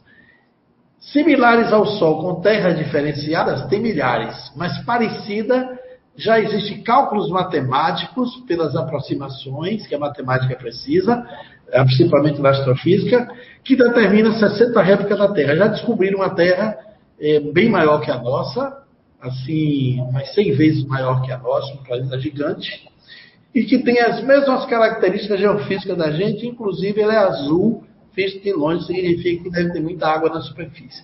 A água da superfície da Terra veio de um cometa que, explodiu, que caiu, ele colidiu com a Terra, quando a Terra tinha um bilhão e meio de anos, hoje ela tem 4 bilhões e meio, e esse, esse cometa fez com que a Terra chovesse 500 milhões de anos e formou os oceanos. Esse fenômeno pode ter acontecido em muitos outros planetas onde cometas colidiram e formaram água. Ora, agora, Eduardo, passe a próxima foto. Isso aqui é uma galáxia, chamada Via Láctea, que é onde nós estamos. Essa aqui é a galáxia de Andrômeda.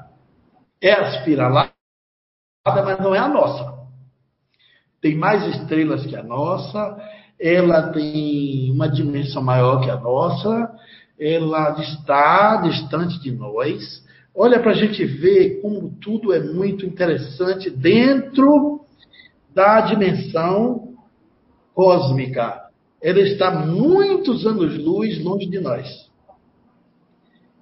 Agora, em abril, o Hubble Está fazendo 30 anos que está no espaço. E a NASA está revelando em homenagem ao Rambo, essa foto é do Rambo, essa foto ela não é tão recente, mas tem uma que é agora de abril. Eu recebi e vou passar para vocês. Pode passar a próxima foto. É, essa, essa galáxia que foi fotografada, olha que ela está vista de longe, mas essa galáxia ela está a 232 milhões de anos-luz da Terra. Gente, se um ano-luz de 9 trilhões, 800 bilhões e 600 milhões de quilômetros já é uma distância incomensurável, imagine 232 milhões de anos-luz da Terra. Duas vezes e meia é o tamanho da Via Láctea. Ela dá duas vezes e meia essa nossa Via Láctea de 200 bilhões de estrelas.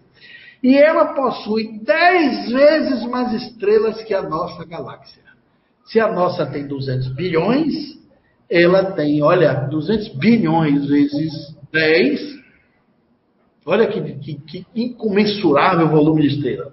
O conjunto fica é, localizado perto da constelação de Perseu e foi batizado em homenagem a uma astrônoma de Vera Rubin, que nasceu em 1928 e desencarnou em 2016 por Ben Holuerda, especialista que investiga galáxia graças ao Hubble.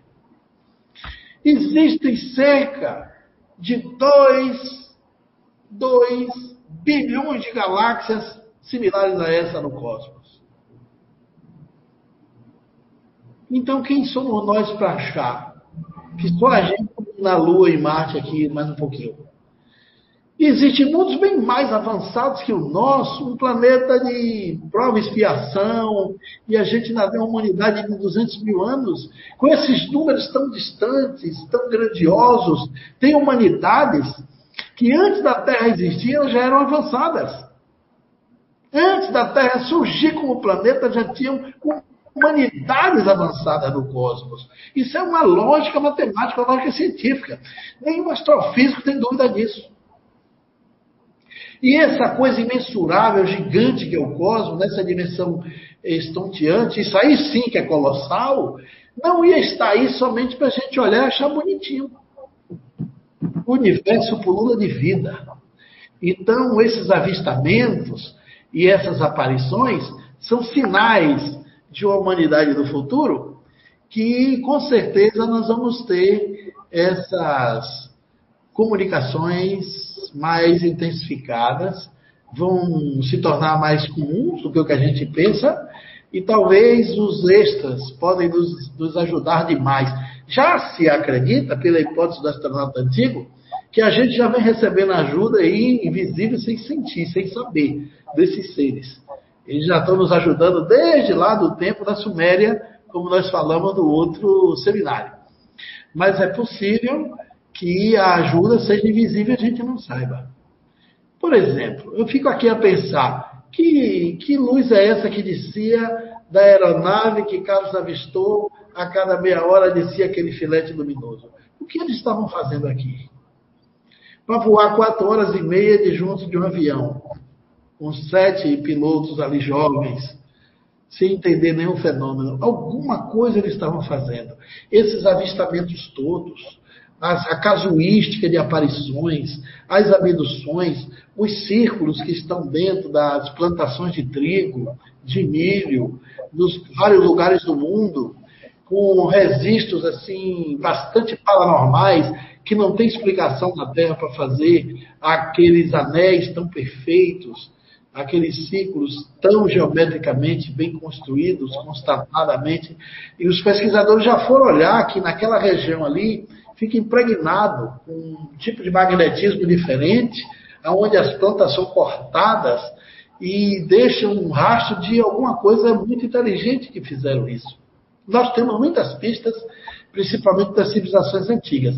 Mas a maior evidência é hoje a condição da gente ver o cosmos. Uma foto dessa que mostra a galáxia a 232 milhões de anos-luz. Gente, sabe o que é um milhão de anos-luz? Se um ano-luz tem 9 trilhões. 800 bilhões e 600 milhões de quilômetros. Imagine aí 232 milhões de quilômetros distantes de ano-luz, distante de nós. E a gente montou um telescópio, que é uma nave não tripulada, para fazer essas fotos belíssimas. E tem isso aqui na nossa frente, na nossa dimensão humana ainda pequena. Imagine daqui a alguns 500 anos, mil anos, dois mil anos, porque a gente já tem dois mil de Jesus para cá. Imagine daqui a mil anos como nós não vamos estar em relação a essa percepção da pluralidade dos mundos habitados. Então eu queria mostrar essas imagens para a gente ampliar nosso raciocínio e voltar às perguntas.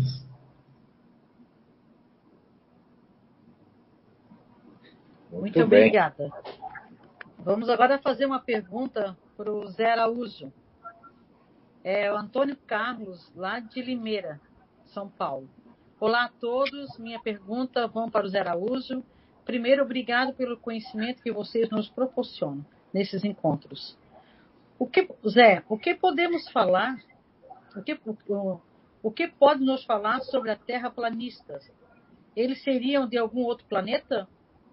Ou o que o senhor acha do desígnio inteligente? Boa tarde, é, José Carlos, é?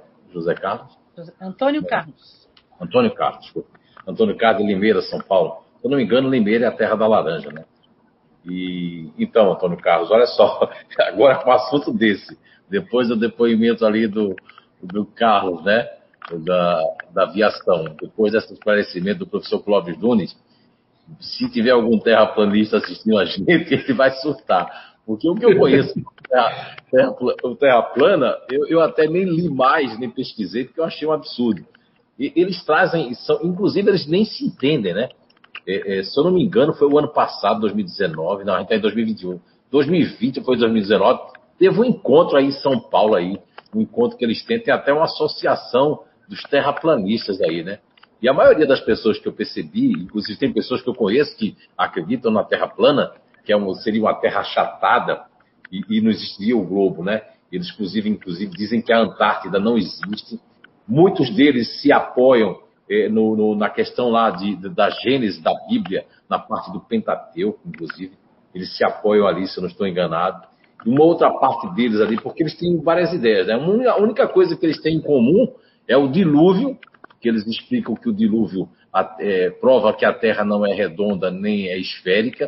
Não existe. Outra coisa que eles também têm em comum é em relação ao Sol e à Lua. Olha só o absurdo. Depois de um cálculo desse aí, de umas fotos dessa da NASA, eles chegam ao absurdo dizer que a Lua e o Sol são do mesmo tamanho e que a Terra é maior do que eles dois. E que uma coisa em, em pano de fundo que eles têm em background é dizer que nós somos as principais pessoas do, do mundo e que a Terra, que Deus fez a Terra, tudo mais uma coisa bíblica, né? Enfim, eu, eu, eu penso assim que, eu, Antônio Castro, com todo respeito à sua pergunta, que ela vem no momento, inclusive, no momento que parece que até, ó, o pessoal antes aí já falou bastante do outro lado, sem ser terraplanista, né? Os terraplanistas, eles realmente, e não adianta discutir com pessoas que têm um paradigma, é uma crença cristalizada, né? E uma crença limitante. Eu mesmo sou vítima do Velho Testamento quando na casa da minha tia para tirar o demônio do meu corpo, o diabo, sei lá o que é que é, diz em. Lá eu passei em Olinda, Rio Doce, um bairro que tem Olinda, Pernambuco. Eu passei lá um, pelo menos uns dois, três anos, eles tentando, né, dentro da igreja, eu tinha que aceitar Jesus, nunca aceitei, né, dessa forma como eles queriam. E eu lembro que lá já tinha, quando a gente estudava o Velho Testamento, eu com 11 anos, eu já na minha mente eu dizia, não, não pode ser assim. Agora vem Jesus com o Novo Testamento e as pessoas que acreditam nesse Velho Testamento. Eu já vi muitos estudos de mitologias, tanto a mitologia egípcia, principalmente, e a mitologia grega, e, alguma, e, e principalmente a mitologia egípcia ali, junto com, com essa questão ali é, é, chinesa mesmo, dos contos mesmo, até o próprio Confúcio, como o Imperador Amarelo ali, é, eles trazem algumas mitologias ali que vem direto com aquela de Lúcifer, vem com aquela direto ali das coisas que o Moisés aprendeu lá no Egito. Então, veja bem, até isso a gente tem dúvida se isso realmente foi escrito por, né, por essa tábua toda, até isso, mas eles não querem ter dúvida disso. Então, é muito louco. Eles também dizem que o Polo, o Polo Sul não existe e que essas fotos agora que o professor Clóvis Nunes, por exemplo, mostrou para nós ali, através da NASA, que essas fotos são escuras porque são fotos fabricadas não existe, o homem não foi para a Lua, para o espaço. Muitos deles, inclusive, falam isso em canais aí, a reveria. Às vezes a gente está procurando uma coisa para pesquisar, aparece sempre alguma coisa que eu acho que é paga do terraplanista, tentando convencer a gente. Agora, o outro assunto que você falou, Antônio Carlos, eu sei que vai chocar muitos espíritos agora, mas eu, eu, eu não tenho cabeça fechada, não. Eu não sou kardeciólogo de plantão, eu, antes de ser espírita, eu fui ateu quase três anos, não tenho vergonha nenhuma de dizer que blasfemei contra Deus. Chamei muito palavrão contra Deus quando fui ateu, porque eu achava que o, as pessoas que eram, é, é de alguma forma, religiosas eram um pouco até burras, achava. E tudo isso realmente faz 35 anos, aí, 34 anos, que é, eu estava muito equivocado, porque ninguém me explicava o que acontecia comigo em termos mediúnicos, paranormais, etc. Agora, já o design inteligente que você falou aí, no final da sua pergunta, isso agora eu vou chocar um pouco dos espíritos. Tem um, tem um tanto de lógica ali. Eu nunca fui adepto 100% do evolucionismo. Tem muitas falhas dentro do evolucionismo. É, muitos cientistas que às vezes não sabem explicar certas coisas. É, hoje nós temos uma matéria interessante, é, se bem que vem de pessoas também da área religiosa, mas estão dentro da ciência, isso é muito importante. E o design inteligente, porque a palavra design em inglês quer dizer projeto, desenho, o design inteligente tem, muita, tem muitas coisas lógicas, inclusive. É, por exemplo, existe uma, uma, um ramo da, da química, que tem crescido muito nos últimos tempos, juntamente com, com a biologia, que é a questão da, do, do, espectrômetro de massa, né? Eles fazem ali, eles comprovam que diante de vários aspectos ali, não poderia realmente a vida ter sido simples. Essa questão da meba não poderia realmente, é, lógico que eles defendem muito o criacionismo, né? Que por trás desse desse design inteligente está tá Deus, está Papai Céu, está o arquiteto do universo, mas é, é interessante que o, o, design inteligente ele deveria todos os espíritas estudiosos, aqueles que não são limitados, que não tem, que não fizeram do, do dessa doutrina da ciência espírita algo de, de, de, de, de limitar-se achar que tudo ali é tudo aquilo e, está é, fechado, não está. Nós temos várias perguntas do livro dos Espíritos que nos deixa bem claro que muitas coisas nós não estamos preparados para entender, perceber e assimilar? Várias são as perguntas, né? E como a gente começou esse trabalho aí eh, com o professor Clóvis Nunes aí nas transmigrações na, dos mundos e essa questão da questão 55 até 59, depois a gente tem trabalhado ali da questão 172 até a questão 189 do Livro dos Espíritos. Agora, o design inteligente, eu chamo a atenção das pessoas agora para que vá pesquisar um pouco e tem muitas verdades ali dentro. Essa, essa nova versão da química é, que são os, os, espectrômetros de massa, se não me engano. Eu, eu, eu, li a respeito aí faz um tempo, até eu sei que tem uma associação brasileira é, do design inteligente, se eu não me engano, é em São Paulo, está ligada àquela universidade presbiteriana, se eu não me engano, é Mackenzie, a, a, essa, essa universidade Mackenzie em São Paulo, e eles realmente têm, eles têm um trabalho sério. Existe uma camada do design inteligente que são pessoas mais assim, eu diria, mais um tantinho fanáticas, né? Querendo comprovar através da ciência. Mas existem cientistas ali norte-americanos, é, europeus, inclusive brasileiros, que são pessoas muito sérias e que, através do, do, dos processos celulares, inclusive, dos processos, é, é, vamos dizer assim, é, do processo celular humano, da química, que eles conseguem comprovar que não foi simples, que não houve essa questão do evolucionismo como é pregado. Tem muitas falhas no evolucionismo, eu, como estudioso, já percebi muitas delas, mas eu, me, eu, eu fico quieto até que surja uma pergunta dessa para a gente colocar mais ou menos que nós temos aqui para aprender uns com os outros. Nem todo mundo sabe de tudo e nem, todo, e nem tudo sabe-se tudo sobre tudo. Né? Então, seria essa minha resposta, Antônio Carlos. Se o Clóvis ou o próprio Carlos aí, alguém mais quiser colocar um pouco em cima disso aí. O, o terraplanista, não vou falar não, porque eu vou ficar aqui, vou falar coisas que eu não quero falar, até para não ofender ninguém, cada um tem suas crenças limitantes, eu respeito todas os seus paradigmas, né? Eu acredito que o paradigma é um processo consciencial e evolutivo. É, nem todos têm ao alcance para perceber as coisas e ter noções das verdades, né? Seria essa a minha resposta. Muito obrigado, Antônio Carlos, aí de Limeira, São Paulo. Então, design inteligente já vale a pena pesquisar um pouco sobre isso. Eu queria fazer um adendo nisso, Zé. Eu me lembro quando eu era jovem, em relação a essa coisa do negacionismo. Quando eu era jovem, eu tive acesso a um telegrama, pela, na época não tinha internet, mas eu, eu vi numa revista um telegrama é, enviado por Albert Einstein para o governo da Índia, quando teve o, a morte de Mahatma Gandhi em 1947. E me intrigou muito aquele telegrama, porque Albert Einstein pedia ao governo da, da Índia que tomasse uma providência. Ele dizia: guardem tudo desse homem, todos os pertences pessoais e o máximo de fotografias possíveis anotações, cartas, documentos, porque a civilização do futuro vai duvidar que um homem como esse de carne e osso um dia tenha existido entre nós. É.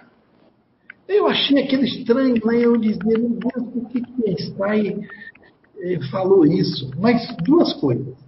Gandhi era um ser fora da, da média, ele era um ser avançado, e, e conquistou a independência da Índia, enfrentando o exército mais poderoso da época, que era o exército inglês, com a não violência ativa. que era um princípio tão profundo que as pessoas não conseguiam entender o que era não violência. Ele foi a personificação do Arrença. E do Sânsito quer dizer exatamente isso, não violência. Mas, ao mesmo tempo, isso era um problema da falta de percepção da humanidade. Einstein estava ocupado com isso. Infelizmente, na Terra, os, os grandes conhecimentos, eles se estruturam como uma pirâmide. Na pequena ponta lá de cima tem uma pequena cúpula que domina, por exemplo, as informações mais importantes da ciência. O comportamento da humanidade nos próximos 20 anos está na mão de 15 ou 20 universidades do planeta, onde a produção do conhecimento está sendo desenvolvida agora.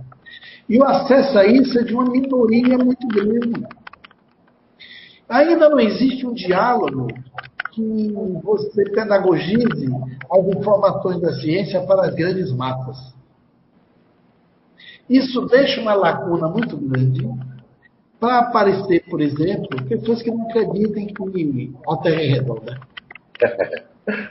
Isso, é o site da, da ideia de que o homem não foi à Lua tinha 19 milhões de pessoas adeptas. Um planeta de 7 bi, 19 milhões acreditam que o homem não foi à Lua. O homem não foi, veio só na Lua, fez seis tripulações à Lua. Seis! Eu acompanhei exatamente essas seis tripulações, as seis viagens. Ah, depois do Apolo 11, as outras foram com dois astronautas, não iam com três. Todas tiveram missões especiais. E hoje, com as TVs abertas, você pode achar os documentários, claro que eles estão em inglês, alguns não estão legendados, mas você acha cada viagem com os mínimos detalhes em documentários, em vídeos, em, em, em registros espetaculares do que cada missão foi na Lua. Inclusive até para ajudar na indústria pesqueira. Quando eles instalaram placas de aço inoxidável de 3 metros por 3 na superfície da Lua e dispararam um canhão de laser da, da, da Observatório de Monte Wilson, na Califórnia, jogando 80 toneladas, 80 polegadas de laser em direção à Lua. Essa, essa, esse facho que saiu daqui até a Lua batia nesses espelhos retrorefletores, foram mais de 30 que eles instalaram, e devolvia. A Lua ela tem uma periodicidade que se repete de 28 em 28 dias que inclusive influencia até no calendário, né? Você tem o calendário judeu o calendário lunar. O nosso calendário é o calendário gregoriano, que se baseia no Sol. Mas o calendário judaico é lunar. O calendário muçulmano também é judaico, é, é lunar. E de 20 em 28 dias, repetindo sua periodicidade, eles descobriram, por causa dessa experiência de uma das tripulações que foram à Lua, que a Lua está flambando, ela balança no espaço, vai, vai para a direita e para a esquerda, devido à pancada de grandes meteoritos que ela recebeu do passado e que não parou ainda de ter esse movimento de 3 metros para a direita, 3 metros para a esquerda, ela está parando de se mexer. E a influência da Lua sobre as marés tem uma influência imensa na pesca, porque quando a Lua está cheia, ela vem e promove o, a, a, a ascensão do peixe para a superfície. Então são tantos detalhes que essas tripulações trouxeram, que são maravilhosos, e a pessoa acredita que o homem não foi a lua. Que isso foi tudo filmado no estúdio americano. E 19 milhões de pessoas acreditam nisso. Por quê? Porque não tem acesso às informações científicas muito facilmente ainda haveria de ter no planeta, um, a maneira de você distribuir a educação no mundo é uma maneira muito é, separativista e competitiva. Então, o grande problema da educação é que ela é toda construída da separatividade do saber, da fragmentação do conhecimento. Então, isso faz com que as pessoas não tenham acesso a algumas informações que lhe garantam um saber que já superaria muitas ignorâncias. Então, eu não quero ofender ninguém, mas achar que a Terra é plana é igualzinho na época pós-bomba atômica, você reunir uma cúpula de gente para discutir se o átomo existe ou não. Então, alguém nunca viu, nunca entrevistou um piloto que foi no ar da Discovery ou de aeronaves que saem no nível atmosférico e vê que a Terra é redonda.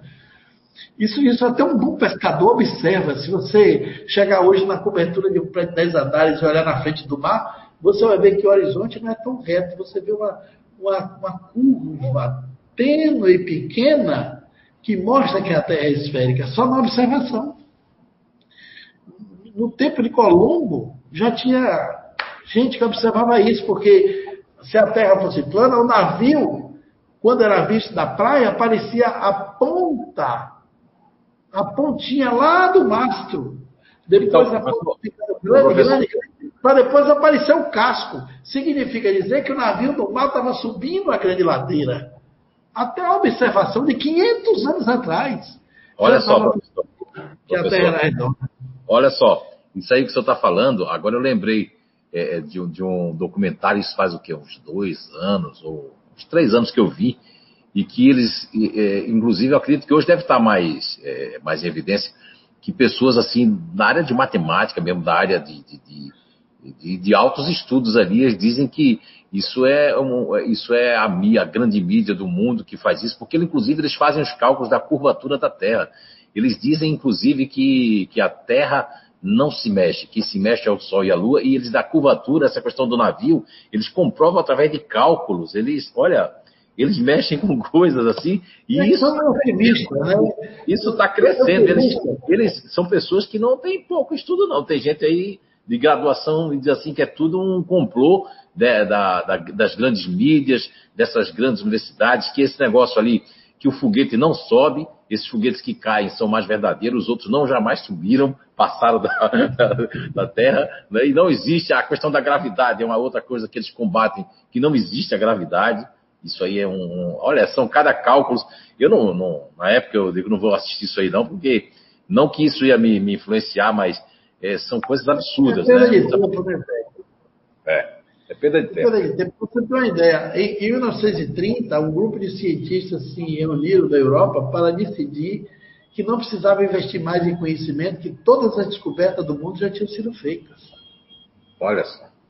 Uma cúpula de pesquisadores, de governantes, de empresários, de gente de recurso financeiro e de alto nível de relacionamento cultural eles concordavam que não tinha que se investir mais em nada, não gastar dinheiro com pesquisa, porque tudo que tinha descoberto, de ser descoberto, já tinha sido alcançado pelo homem isso nos anos 30. Imagina você. É. Muito que bem. Vale você acreditar nisso, né? É, meu Deus do céu. Vamos lá, então. Vamos para as perguntas, Nice. Pergunta para o Clóvis Nice. Posso fazer? Mande. Sim, né? Eu, sim. Sim, Clóvis, olha, da live passada ainda. Estamos só atrasados um pouquinho, mas vamos lá. o André Paiva, na live passada, ele perguntou assim, ó. Clóvis, é, existe discordantes relatos entre Kardec e Chico Xavier sobre os habitantes de Marte. Quem teria se enganado, Chico ou Kardec? E por que a ciência ainda não encontrou vidas nesses planetas? Talvez os dois tenham se enganado. É? Tanto Kardec quanto Chico, porque Kardec não era dono da razão. Ele pressupôs a vida nos planetas aqui do sistema solar. E na narração de Chico, ele fala no livro Carta de uma Morta, que é narrado pela mãe dele. Talvez o que ela tenha visto lá foi vida espiritual. O espírito de Erasto, no no livro A Gênese, fala uma, uma, uma frase para definir a vida fora da Terra, ele chama de universo profundo. E ele diz que existem frequências de vida material que os olhos humanos não são capazes de ver. Nesses diferentes planetas que compõem o universo. Aqui a gente tem uma visão da matéria sólida, da matéria eh, visível. Mas a matéria radiante, por exemplo, nós não vemos. A gente não vê oxigênio, que é matéria radiante, a gente não vê o oxigênio, a gente não vê o nitrogênio, a gente não vê o, o, as ondas artesianas, a gente não vê as, as frequências da, do AM, da frequência modulada, a gente não vê ruído branco, a gente não vê amplitude modulada, a gente não vê muita coisa da matéria radiante. A gente não vê o campo magnético que emana dos equipamentos, a gente não vê eh, as, as comunicações básicas que estão na linha condutora dos bits. Na verdade, a gente, a, a gente supõe muita coisa. A gente nunca viu um átomo, é impossível ver um átomo. Cientista diz que se você aumentar o átomo para o tamanho da circunferência da Terra, imagine, 40 mil quilômetros está o último elétron navegando ali na, na estrutura atômica. o núcleo do átomo seria uma laranja na sua mão. E o próximo elétron estaria daqui a três ou quatro quarteirões. Então imagine, mas a gente fez tanta coisa baseada no átomo e a gente nunca viu um átomo. Então, discutir a natureza da vida fora da Terra ainda é muito prematuro. O que foi grandioso de Kardec foi ele, antes da ufologia surgir, antes da ciência ter salto, ele garantir a probabilidade de que os mundos seriam habitados. A pluralidade dos mundos habitados é que é o princípio básico do Espiritismo. Agora, qual mundo teria de ser habitado? Aí pode ter havido falhas. O que a ciência sabe é que Marte não tem marciano encarnado como nós. Se tiver vida lá, é espiritual. No sistema solar todo, o único planeta que tem vida física, biológica, é a Terra. Porque Mercúrio não tem condição. Vênus não tem, que são os planetas mais próximos do Sol. E o terceiro é a Terra. Então, Vênus e Mercúrio, Mercúrio tem uma trajetória elíptica. Ora ele está longe do Sol, ora ele está perto. A Terra não, a Terra é quase redonda. A gente, quando estudou geografia na, na, na, no curso primário, os professores de geografia ensinavam que a Terra fazia um movimento elíptico em torno do Sol. Botava o Sol no meio e a Terra fazia um oval em torno do Sol. Nunca foi assim. Aquilo é a perspectiva do desenhista que mostrava que a Terra circulava em torno do Sol. Se você puder olhar de cima, ele faz uma circunferência, a Terra faz uma circunferência quase perfeita em torno do Sol. Quase perfeita, é um círculo, não é uma elipse. Quem faz essa elipse é Mercúrio, que às vezes está muito gelado e muito perto do Sol está com 3 mil graus de temperatura na superfície. É impossível a vida humana lá.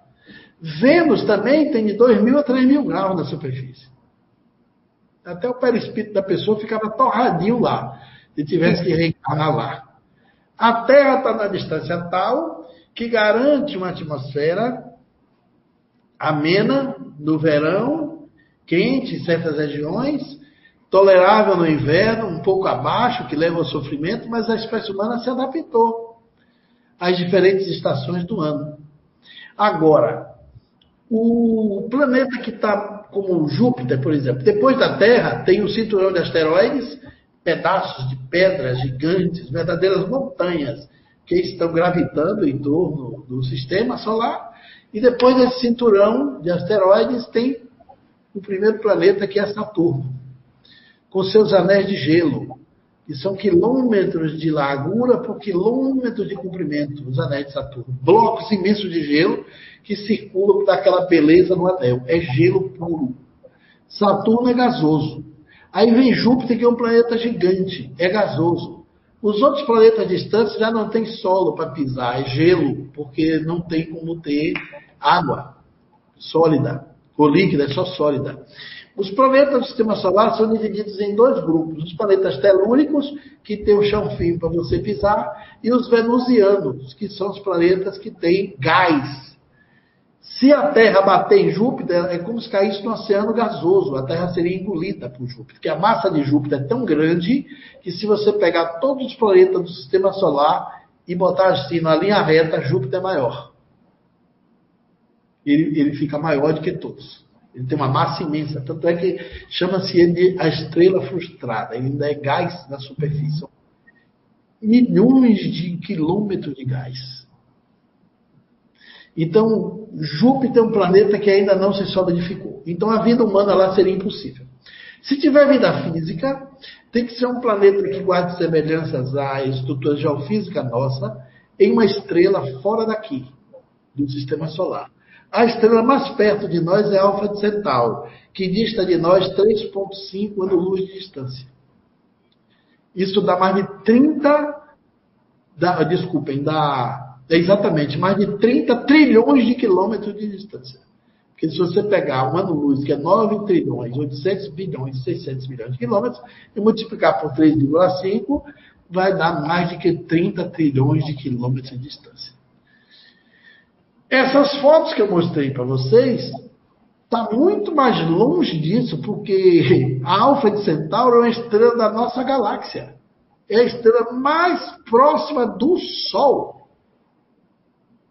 A galáxia que eu mostrei é de Andrômeda e a outra galáxia que tem 232 milhões, bilhões, não é milhões, não, são bilhões de quilômetros de anos-luz. 232 bilhões de anos-luz distantes da galáxia, não é nem distantes da Terra. Então, é, a percepção da vida em Marte, pela ciência, já é clara. Marte não tem marciano, Júpiter não tem jupiteriano e Saturno não tem saturninos. Aqui no sistema solar, biologicamente, estamos sós. As informações que vieram por Chico Xavier e por Kardec se tiver vida lá, é vida espiritual. Do mesmo jeito que a gente tem as cidades espirituais. Antes da cidade tem nosso lar, que é uma colônia. Se não tem diferente nível na Terra, no corpo estamos nós os encarnados. Na região densa, na crosta, está o umbral. Aí vem a cidade nosso lar, que é uma colônia responsável por tirar as entidades agarradas ao psiquismo da dimensão humana e que ainda não se, se, se perceberam espíritos completamente. Essa colônia tem o objetivo de transitar esses espíritos por um período e depois levá-los para as cidades espirituais, que são as, as, as, as eh, relações sociais dos espíritos que já não têm mais essa natureza eh, eh, de apego às condições materiais. Não, não estão mais ligados aos vínculos umbralinos. Então, nosso lar é uma colônia transitória. Os espíritos ficam ali por um tempo e saem. Vocês podem relembrar que no livro de André Luiz, psicografado por Chico Xavier, ele, a mãe dele está em outra cidade chamada Alvorada, e ela vem visitá-lo, nosso lar, porque ela já era um espírito construído, estava lá na cidade. E ele não, ele estava ali passando os problemas, ele foi suicida, ele morreu de sífilis, ele bebia, ele fumava, ele era era viciado em sexo, andava no baixo militrício, morreu de câncer e de sífilis. E foi tido como suicida no além, passou oito anos no umbral. E quando ele escreve a sua história, foi poucos anos depois que ele foi resgatado. Então a mãe dele não vivia ali. Vivia na cidade acima. Além da colônia da mãe dele, deve ter cidades espirituais mais avançadas ainda, que a gente nem concebe como é a vida lá. Nesses diferentes mundos, devem ter vida também nas suas diferentes expressões. É claro que pode ter colônias espirituais nesses planetas. Pode ter cidades espirituais em Saturno, né? Você visitar isso, mas em corpo espiritual. Mas fisicamente falando, já é uma panical dentro da ciência não existe vida biológica nos planetas do sistema solar a não ser na Terra. Então a gente não precisa se preocupar se a informação está precisa. O que é garantido? O princípio básico do Espiritismo é que é lei. Pluralidade dos mundos habitados. Existe vida nos diferentes mundos do planeta e pulula de vida mesmo. Agora, o mundo para o qual a gente achou que tinha a vida, talvez não tenha como imaginávamos que seria. Repare bem. Ótimo. Quando Allan Kardec era vivo, o sistema solar só tinha oito planetas. Só descobriu Plutão em 1920, por ali. E o nome Plutão vem da primeira letra de Percy Lowers, que foi o astrônomo que viu. E um outro planeta foi descoberto por cálculos matemáticos. Então os espíritos também não disseram que tinha oito, que tinha nove. Todo mundo pensou que só tinha oito. Então veja que as coisas vão crescendo, mudando, e a gente tem que entender que as informações que a ciência traz, nós temos que acolher. Há um princípio no Espiritismo que diz que toda vez que a ciência demonstrar que o Espiritismo está em erro ou ponto, a gente deve deixar esse ponto e seguir a ciência. Nessa área da astrofísica já é um ponto que a gente tem que seguir. E não se apegar à ideia de que tem que ter vida, porque lá foi dito assim e tal, mas pode ter sido vida espiritual, não vida humana. E aí a frase de Heráclito, Universo Profundo, é muito interessante, quando ele aborda que os olhos humanos, chegando em muitos planetas, não veriam nada. Sempre pensei isso, professor. Sempre, sempre, sempre. Inclusive, inclusive, é, inclusive assim, lá no João 14, 16, né, Jesus é, já tinha dito, não se turbe o vosso coração, credes em Deus, credes também em mim, na casa do Pai há, muita mora, há muitas moradas. Se assim não fosse, eu já vos teria dito. Quer dizer, desde, desde de Jesus, né? E se eu não me é. engano, é, os caldeus é um povo antigo que tinha, tinha um sacerdote, alguma coisa assim. Eles já falavam em nove planetas lá, os caldeus, dentro de, um, de uns cálculos que eles faziam, já falavam em nove planetas. Eu creio muito nas civilizações antigas, desde os sumérios, os egípcios, né? E os babilônios ali, eles tinham um conhecimento assim astro, de astronomia muito diferenciado, como os outros povos que já viveram aí e foram dizimados ou desapareceram, né? E voltaram para os seus planetas de origem. Então, isso aí são coisas que, como eu disse ali, que no livro dos Espíritos já vem nos dizendo em algumas perguntas que nós não estamos preparados para assimilar entender algumas questões ali, como o professor Cláudio nos respondeu com muita propriedade ali. Agora, Zé, você vê, os sumérios acreditavam que a gente tinha 12, porque ele considerava o sistema, ele botava a Terra e a Lua dentro.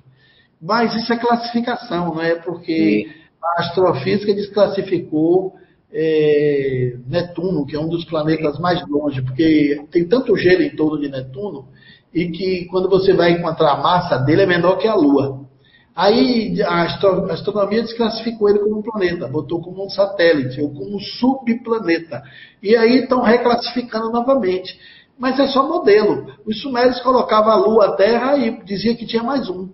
E aí acharam outro subplaneta do mesmo tamanho dele na órbita do sistema solar. Os sumérios sabiam disso há 4 mil anos antes de Cristo. É, a, a gente está sabendo. Então, talvez essa classificação mude daqui a alguns anos. Né? Sim, sim, eu acredito que sim.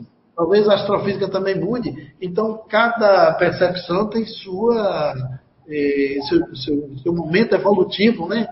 De percepção humana em, em cada civilização foi feito como foi percebido, como era possível ser percebido. Eu penso que, Mas, eu penso, eu penso que Plutão é, pode ser um, um, espectro, né, assim, do que a Terra foi quando estava na sua finalização de construção pelos engenheiros siderais, pelo próprio governador do planeta, o Cristo Cósmico.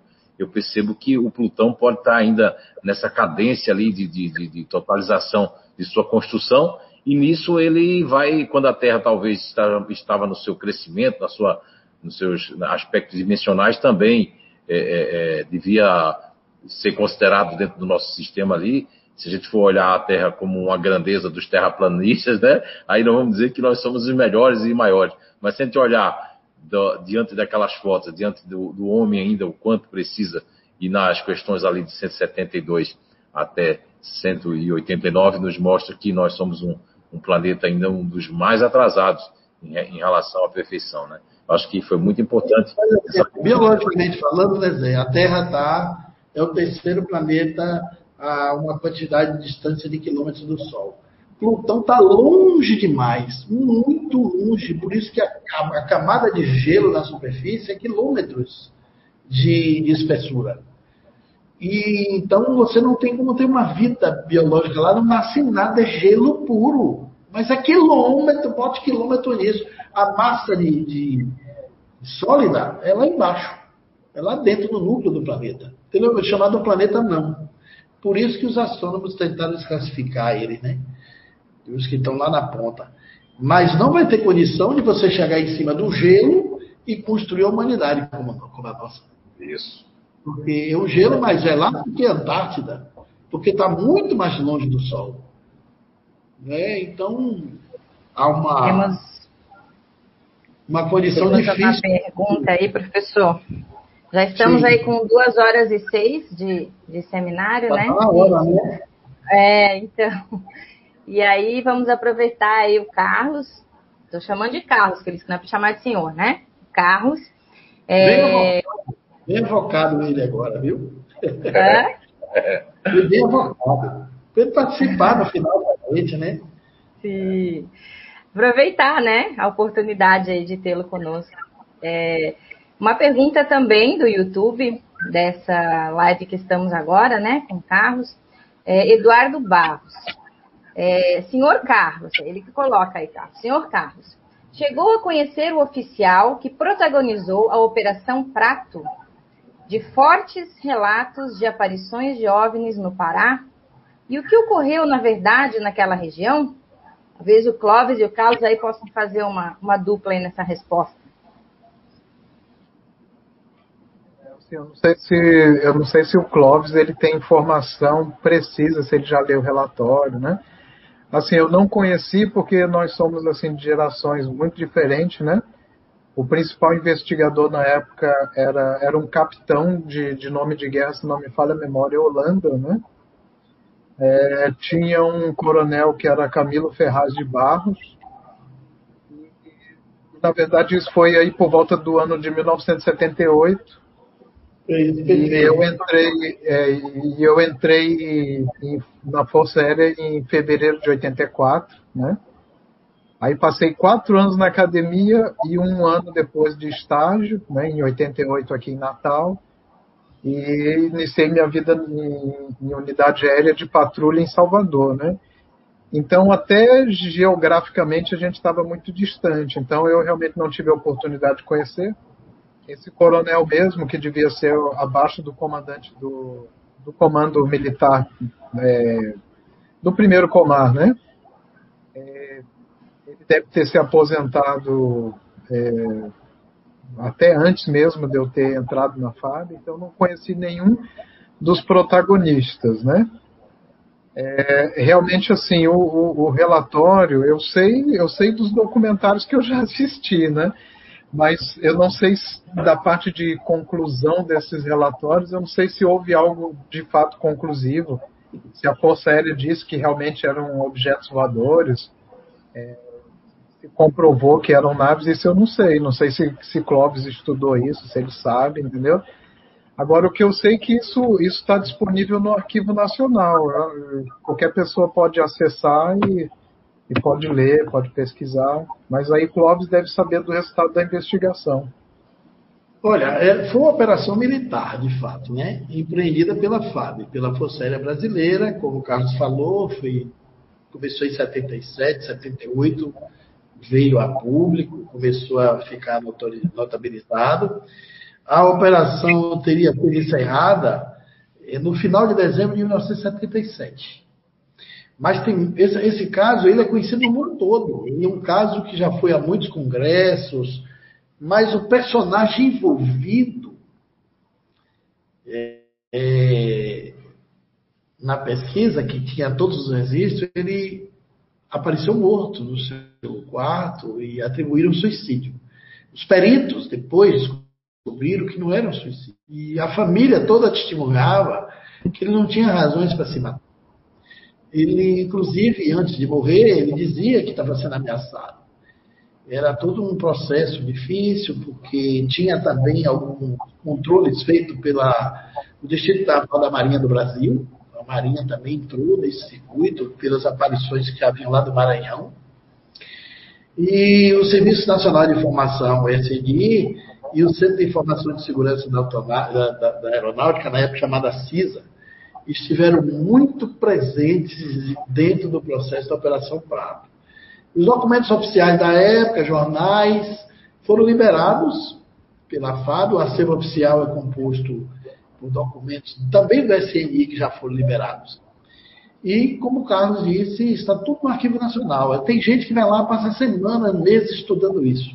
Vários amigos meus já me deram resumos, opiniões, relatórios da opinião deles. Os ufólogos já estiveram lá, os principais do Brasil, para fazer estudo dessas ocorrências. É, tem declarações que não fecham, a gente não sabe direito como foi a morte, são casos do Brasil que ninguém sabe, né? Nunca se diz direito, ainda mais nessa fase aí do, do período de ditadura, que era muito complicado, o SNI pelo meio. E essa é uma das operações que ficou bem guardada pela Força Militar Brasileira. Posso, Mas posso fazer um comentário aqui? Hein? Posso só fazer um comentário aqui, que agora que você comentou isso, é, me, me ocorreu. Pelos documentários que eu assisti, para o principal investigador, que era o Capitão Holanda, ele não tinha dúvida tratasse, ou seja, ele não tinha dúvida tratasse de um fenômeno extraterrestre, entendeu? Da ótica dele, que ele era, ele era, digamos assim, ele era, ele era um investigador, né? Ele não era um aviador, se não me falha é, a memória, ele era um capitão de infantaria, né? Que foi designado. É porque a, a FAB, ela, ela olha, o, o meio militar, ele sempre ele sempre coloca isso num termo assim de, de sindicância ou de inquérito policial militar. Então, as investigações sempre são nesse tipo de coisa, né, como foi do, do, do, do projeto Prato, sempre coloca numa ótica de investigação dessa forma. Então, não houve uma abordagem, por exemplo, que se faz quando se investiga um acidente aeronáutico, que pega um especialista de cada área. Então, foi meio que uma coisa, o meu entendimento é esse, foi meio que uma coisa pela escala do que era do que era habitual se fazer, entendeu? Então, nem, nem, era uma, nem era um aviador que fez essa investigação, o que poderia, talvez assim, na cabeça da maioria de nós, ser o que parecesse mais lógico. Então, foi um, um capitão de infantaria. Agora, o que eu sei é que realmente, para ele, na abordagem dele, que foi o, o investigador de campo, realmente, né? Claro, ele tinha alguns subordinados, alguns alguns militares de menor patente sub, sub, subordinados a ele, né? Mas o que, pelo que eu sei dos documentários, né, dos diversos documentários que eu vi, na ótica dele ele não tinha a menor dúvida, né? É, a recomendação dele seria nesse sentido, que realmente se tratavam de fenômenos é, é, reais, né, de, de, de, de, de comprovação ou pelo menos de evidência de atividade extraterrestre, né? Agora, eu não vou mentir para vocês, eu não li o relatório, eu não sei, como eu falei para vocês, né? Eu atendi aí o convite do, do nosso irmão, do nosso amigo pessoal, mas realmente nunca foi uma área que eu, que eu trabalhei na FAB, não, não foi uma área assim, né? E, e eu não vou mentir, eu nunca li o relatório.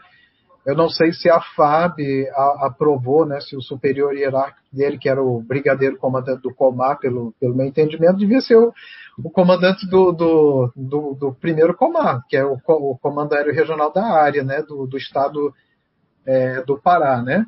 Então eu não sei se ele avalizou isso, se ele aceitou. Uma coisa para se pesquisar, né? Se realmente saiu de acordo com o que ele disse. Agora eu sei, eu sei pelos documentários que a, a, a conclusão dele seria nesse sentido. Desculpa aí a interrupção. É, o, o caso na época foi muito questionado, mas os, os ufólogos que acompanharam o relatório e que até chegaram a ter um contato com Holanda, eles também estão convictos de que era realmente seres extraterrestres, que ele tinha, é, inclusive a, a, entrevista que ele deu ao ufólogo foi muito questionada, esse ufólogo foi perseguido, na época uma fita de gravador foi roubada é, da, da posse desse ufólogo. Tem muita história ainda mal contada dessa operação. Mas o fato é que a gente ficou sem saber por causa da morte do Holanda. Uma, forma, uma morte muito obscura, envolvida aí em série, sérios problemas. Naquela época, o, o obscurantismo era muito grande. Aqui em feira, quando caiu a aeronave, 92, quando ela caiu aqui na, na periferia da cidade, na, na, região da zona rural, o, os caminhões do exército chegaram de madrugada lá e levaram os dois seres, um ainda com ânimo, de vitalidade, e levaram a aeronave, que na época era tipo assim, do tamanho de um Fusca. Essa aeronave veio dois caminhões furgões, um não coube, e o outro, como o caminhão é retangular, ela entrou assim, ó, de. Foi colocado de lado. Era leve, alguns homens conseguiam carregar e levar. E era tão leve que quando caiu na lagoa, na Lagoa de Berreca, que o dono da fazenda puxou, ele usou uma vara e ao colocar lá na, na base de sua escotilha, ele foi puxando por cima da água e trouxe até a superfície. Aí se abriu e os dois seres saíram. Um saiu falecido, puxou e o outro estava vivo. Ele botou esses seres para dormir na casa dele. Mas como é que o exército chegou aqui? O 35º Batalhão de Infantaria. Porque o satélite americano detetou a aeronave nos céus e entrou em contato com a Força Aérea Brasileira em Brasília. Brasília passou a ordem para o Exército e o Exército designou a retirada da operação. Estávamos na época do acobertamento. O mundo todo acobertava as aparições, acobertava os avistamentos. Existia toda uma cortina de fumaça para não se divulgar nada disso. E devia ter alguma coisa a mais, né? De interesses Hoje se sabe que é até ligado à retroengenharia, as tecnologias que tirava dessas aeronaves, quando ia estudá-las, as informações que podia se ter. É, hoje você tem uma ideia como essa coisa avançou? Já se acredita que tem mais de 30 espécies extraterrestres é, que foram investigadas, que foram analisadas, diferentes espécies ah, em aparições, em avistamentos do próprio ser que estava em contato. E com desenhos, com imagens, com registros, entre eles os mais comuns são os greys, né? Os greys que são altos e pequenos. Tem os greys baixos e os greys altos. Os greys altos chegam aí a 1,80. E os greys baixinhos chegam a um metro de altura. É aqueles olhos pretos, largos, grandes, e a cabeça é, assim, em forma de globo já se, se, se, sabe, já tem gente que afirma isso com muita segurança, por causa do, das pesquisas secretas da Terra, Espaço 51, lá dos Estados Unidos, que já mudou de lugar, não está mais lá, que esses seres não são biológicos. Eles são reproduções é, robóticas do homem. Eles não têm alma, não são seres com consciência, são frutos da é, engenharia artificial. Eles são seres que têm inteligência, eles pilotam, eles estão relacionados com as abduções, inclusive, com as pessoas que são captadas. Eles se comunicam por telepatia, mas são seres artificiais, que têm uma veste, aquela roupa, uma pele que botam a entrar em contato esférico com o nosso planeta e uma pele que não é, as pessoas pensam que faz parte da formação, mas é tipo uma roupa que eles vestem. E já teve relatos de pessoas que foram abduzidas e viram eles lá tirando aquela roupa, se desnudando, né? E coincide com outros, outros abduzidos que não encontraram entre si, não tinha comunicações entre si. Então, esses greys, que seriam seres reproduzidos por inteligência artificial, com formato humanoide, de uma altura, são os mais avistados são os mais comuns, mas tem os greys mais altos, esses sim, esses tem controvérsia sobre a espécie. Tem os reptilianos, tem outros seres que parecem com a gente, tem uma aparição similar ao homem terreno. São várias descrições, são mais de 30 já catalogadas, os, catalogados os tipos de extraterrestres. Esse que caiu aqui em Sana era o Grey, mas ele tinha um ser peludo dentro da nave, similar a um bicho preguiça, mas tinha aspectos humanos. Mas era muito peludo, tinha cinco dedos, mas as unhas eram compridas. Não sabe de onde veio aquele ser. Não era daqui nenhum dos dois. O que se narra da história desse caso daqui de Feira de Santana é muito intrigante. Mas o fato é que a casuística está aí, é enorme. A gente ainda tem muita coisa por saber sobre isso tudo. É, penso que o que a gente sabe é o mínimo, agora que abriram tudo, não tem mais nada do que esconder. Eu acredito que muita coisa também foi mitificada. Tem muito mito com o negócio de ufologia. As pessoas inventam, deliram completamente, fazem é, afirmações são totalmente, é, talvez até fruto de transtorno psíquico mesmo, dos narradores.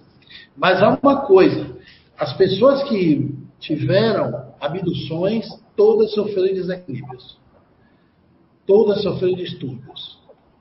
Todas ficam diferentes. Todas não voltam a ser a mesma pessoa. Sofrem um processo de desequilíbrio grande. Então, tem um pesquisador norte-americano que ele diz, Clóvis, eu não quero conta com ET. Eu pesquiso isso, mas eu não quero contato com eles. Se eu souber que está aparecendo um na porta da minha casa ali no céu, eu me escondo. é para isso não ter possibilidade. Porque ele disse que entrevistou centenas do mundo, todos sofreram de distúrbio. Aqui no Ceará, no Brasil, em uma cidade chamada Quixaramubim, teve um homem que foi abduzido, ele sumiu da comunidade. Quando ele voltou, estava tão perturbado ele era um comerciante, gente, um, um camarada querido. O INSS aposentou ele por abdução de extraterrestre. É o primeiro caso do mundo. A aposentadoria por invalidez, acusava isso. O, o, problema básico dele é que ele alegava ter sido abduzido por ser extraterrestre, foi devolvido e não teve mais condição de vida social. E é conhecidíssimo o caso da cidade. Todo mundo sabia que era ele. Ele desapareceu, quando apareceu, foi relatando o que viu na aeronave, o que passou por lá. Então são tantos casos, gente. É, assim como Carlos viu o avistamento, que tem um contato imediato do primeiro grau, do segundo grau e do terceiro grau. O do terceiro grau é o contato próximo, né? Tem um do quarto e um do quinto ainda, né? Do quinto grau. São muitos casos interessantes, mas a gente tem que ficar com aquela especulação de passar tudo pelo crivo da razão, não aceitar nada como definitivo, né? E esperar o que a ciência vai dizer a respeito e o que as pesquisas recentes, né? Eu acho que agora está na hora da gente começar a saber o que de fato está por trás desses contatos. E se de fato realmente teve essas comunicações mais profundas, de quarto e quinto graus. Mas está na hora de encerrar a live. Carlos podia dar as palavras finais, Zé também, do, de despedir, agradecendo aos internautas, agradecendo a turma do CIU. Não sei qual vai ser o tema da próxima, mas nisso anuncia. Eu acho que nesses dois meses a gente deu para falar bastante sobre o assunto, né? Deu para ver que é um assunto amplo, apaixonante, não se esgota em dois seminários. O próximo será em maio. Mas hoje é. também, é o dia de Jesus ressurrecto, é o domingo de Páscoa, né? E eu queria encerrar minha fala. Você falou uma frase que Jesus disse na última ceia: Não se turbe o vosso coração. Depois que ele disse que tinha muita bola na casa do seu pai, do meu pai, naquele mesmo momento, a Páscoa que era a celebração da passagem do povo judeu, né? quando eles vão comer o pão ázimo, tem duas Páscoas, né? a Páscoa cristã e a Páscoa judaica. A Páscoa cristã, Jesus fez duas introduções interferentes. Na verdade, fez três, né? Uma foi o lavar pés, e lavou o pés dos discípulos para mostrar aquela humildade, né? De que ele era é, tão servidor quanto qualquer outro, porque o verbo do cristão é, é o verbo servir. E a outra coisa esplendorosa que Jesus fez ali foi anunciar o Consolador prometido. Muita coisa tenho a vos dizer, mas vós não podeis suportar agora. No futuro enviarei o Paracleto, o Consolador, que ficará convosco até o fim dos tempos, que é o Espírito de verdade. É claro que o que ia ficar com a gente até o final dos tempos não era o Espírito, porque é impossível. Esse espírito não evoluiria ficando colado na gente. Mas uma doutrina fica com a gente para todo o tempo. Então, o consolador prometido seria o Espiritismo. Foi anunciado ali na última ceia. Jesus anuncia: essa é minha última refeição com vocês. Imagina os discípulos do Viri, estavam todos tristes, né? Ali ele anunciou muita morada na casa do meu pai e anunciou a vinda do Consolador Prometido, que nós espíritas acreditamos, conforme foi revelado por Allan Kardec, que o Consolador Prometido era o Espiritismo, a doutrina dos Espíritos. Então hoje é um dia emblemático. Eu fiz até uma palestra sobre isso, chamada Jesus Ressurrecto, que mostra as aparições, o impacto das aparições de Jesus após a morte do seu corpo. Fiz numa comunidade espírita aqui de Feira Santana, e é uma palestra que hoje é o dia dela, né? seria o dia dela, mostrar a importância desse ressurgimento, que Jesus volta em perispírito, e não em corpo de carne, como as religiões teologicamente afirmam. Né? Então hoje a gente está no domingo de Páscoa. Uma data emblemática, falando de uma afirmação do Cristo que estava dentro da última ceia. Ali, o último encontro deles né? Hoje caiu no domingo, mas foi numa quinta-feira. É. Então, muito, muito obrigado bem. a todos e até o mês claro. que vem. Deixar o Carlos falar aí. Alguma coisa? Finalizar o Carlos, vamos deixar o Carlos ali. Isso. Nada para falar não, só agradecer aí a oportunidade e a paciência de vocês que me ouviram, né? Realmente o assunto é muito empolgante, muito interessante. Mas, assim, para nós, né, para mim particularmente, é algo assim tão natural, é algo tão, tão convencional, tão normal, né? Tão assim, eu que, que já tive outros avistamentos que assim, a gente às vezes não se percebe o quão isso ainda é um assunto palpitante, porque para a gente é algo assim tão natural, né? Já fez parte em várias ocasiões mas que vocês possam seguir com esse interesse, né? Que vocês possam é, se debruçar cada vez mais sobre, sobre esse assunto, né? E que vocês possam atingir êxito, né? Realização no intento de conhecer mais sobre esses temas, né? Então, mais uma vez, muito obrigado pela paciência, principalmente, né? E que vocês todos sejam muito exitosos nos próximos eventos, né? E nessa jornada de conhecimento que vocês resolveram abraçar. Então, um prazer conhecê-los, né? Fico muito feliz e que possamos ter, né, um final de dia aí muito proveitoso cada um de vocês junto às suas famílias, né? Fiquem com Deus. Um abraço muito forte. Que a paz de Jesus possa habitar sempre o lar de cada um de vocês. Obrigado, Carlos. Foi um prazer conhecê-lo, né? Através aí do professor Clóvis Nunes, que eu vim conhecer aí, eu acredito que tem uns oito anos pessoalmente, mas já o sigo já há 30 anos. Já disse isso aqui em público e repito, se não fosse o, o, a, o aparecimento daquelas fitas cassetes que ainda ficavam meio assim com as palestras do professor Cláudio Nunes, eu acredito que eu não teria ficado no Espiritismo, porque como eu tenho essa veia científica, que ele mesmo fazendo aqui a sua, né, a sua investigação científica através dessa mediunidade, que eu sou apenas um mensageiro, percebeu também que eu tenho essa veia científica, então tem que ter muita lógica as coisas para mim, eu, eu para compreender uma coisa ou achar, então, eu gostei muito do seu testemunho ali, do seu depoimento, sua contribuição hoje conosco.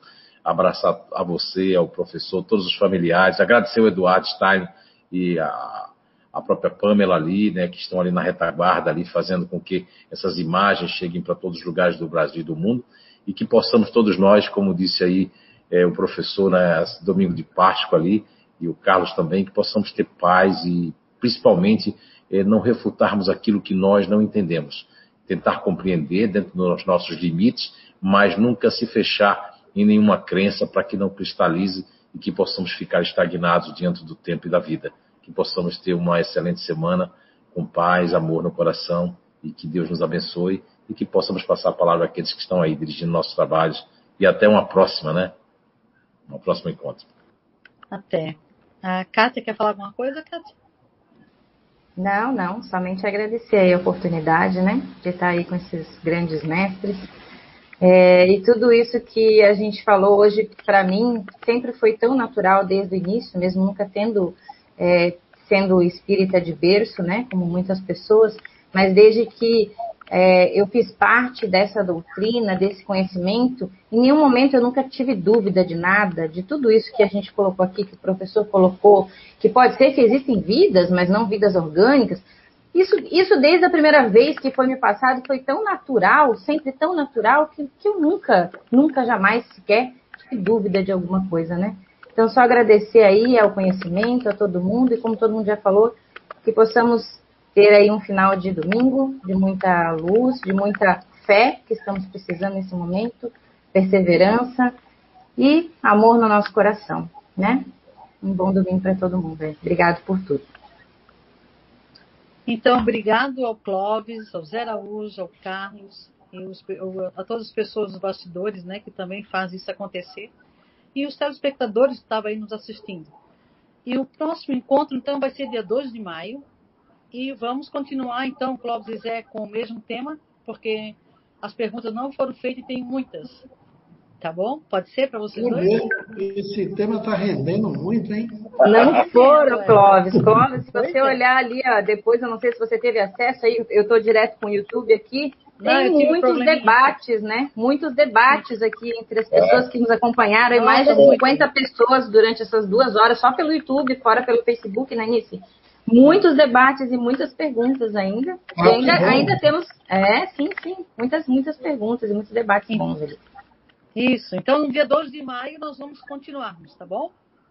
Continuaremos. Um abraço a todos vocês. vocês então, vou trazer mais coisa. Vou trazer, vou trazer mais uma surpresa no outro mês.